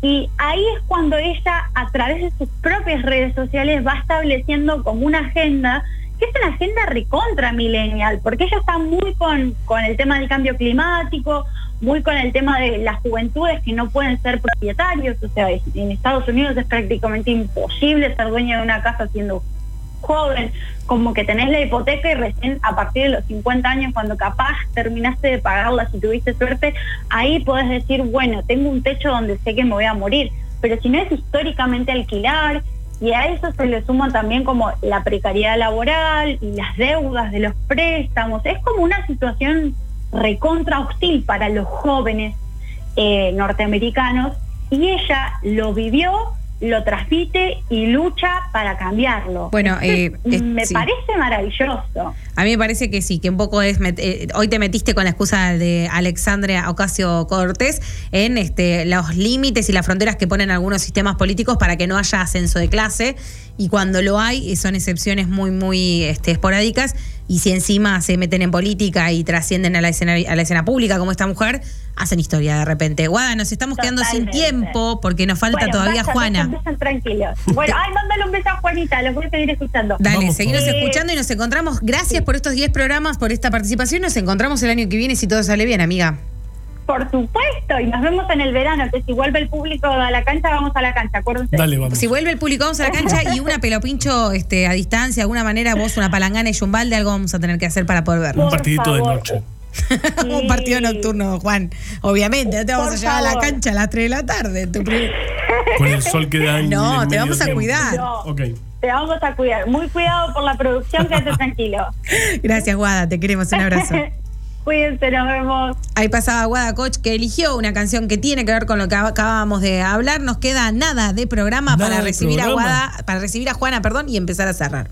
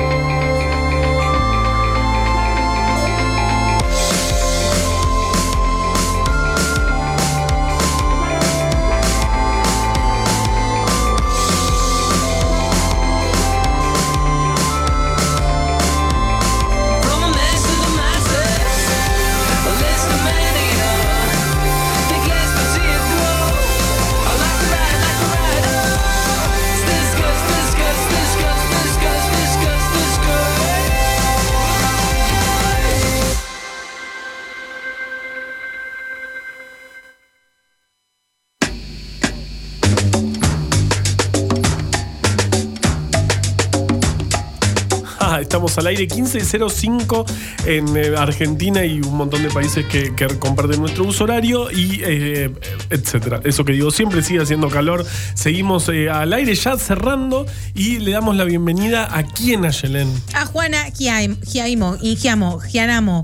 Giacomo, Giaco, a Juana. Hola, Juana. Hola, ¿qué tal? Me rindo, vas a ser Juana, ¿está bien? Está bien, Juana solo está perfecta, no te preocupes. Juana la otra opción es pronunciar, o sea, es un apellido italiano, así que si puedes hacer la versión italiana que es Jaimo. Ay, me encantó. Juana Jaimo. ¿Y vos? Ahí está.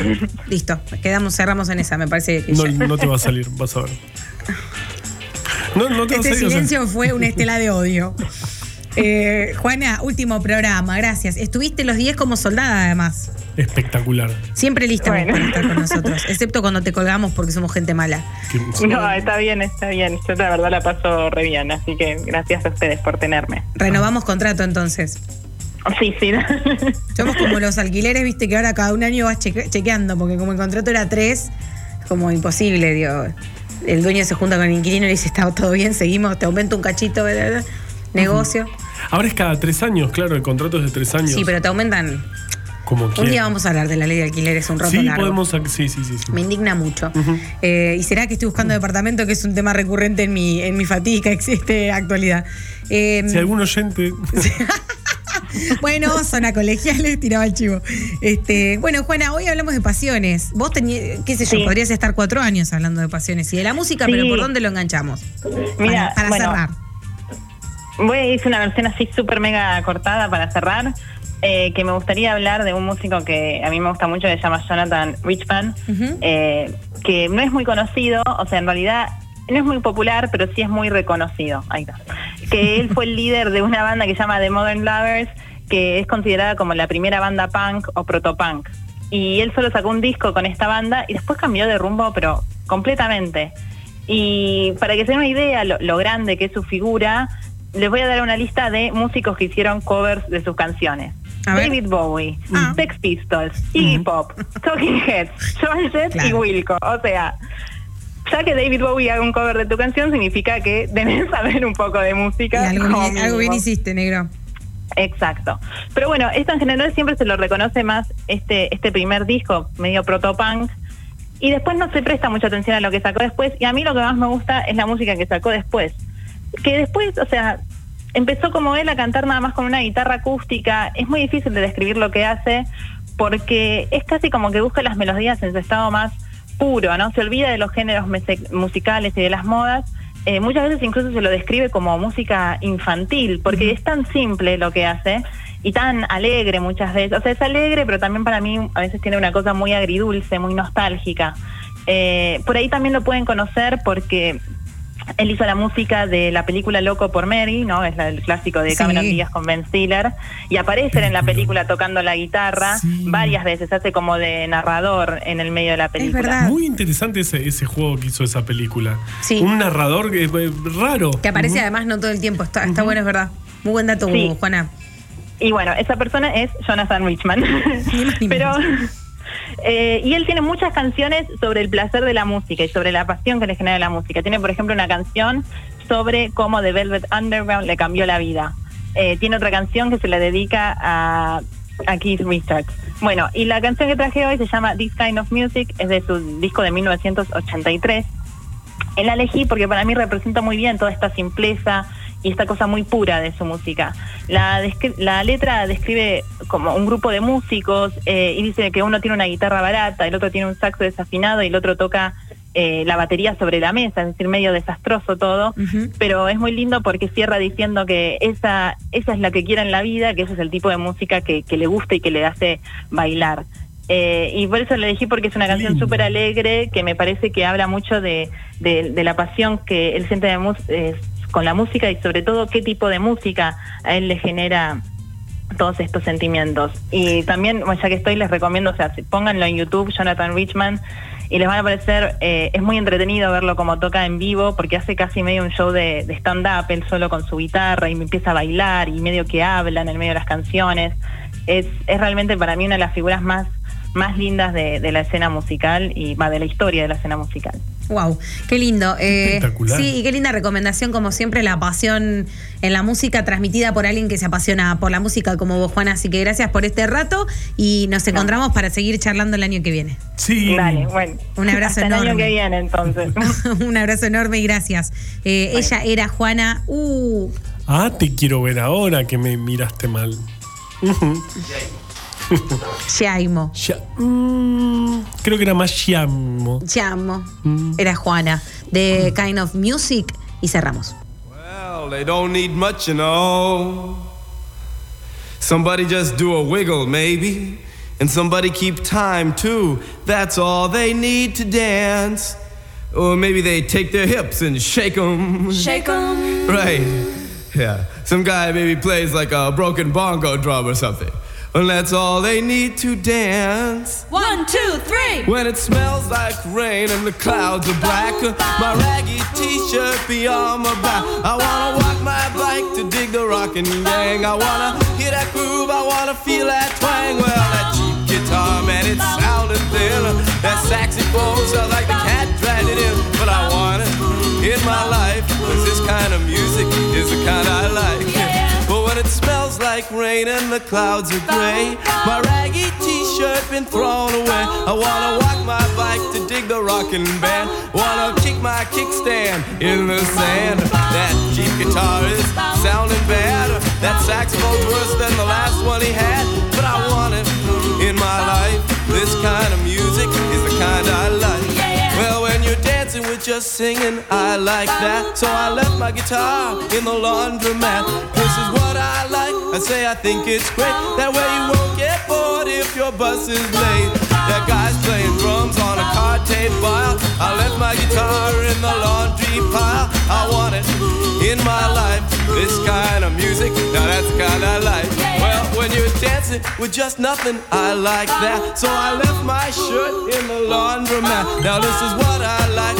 I think it's great. That way you don't get bored if your bus is late. Well, the guy's playing drums on a card tape file. I left my shirt in the laundry pile and I want it in my life. Cause this kind of music is the kind I like. I said that I wanted it in my life. This kind of music is the kind that I like.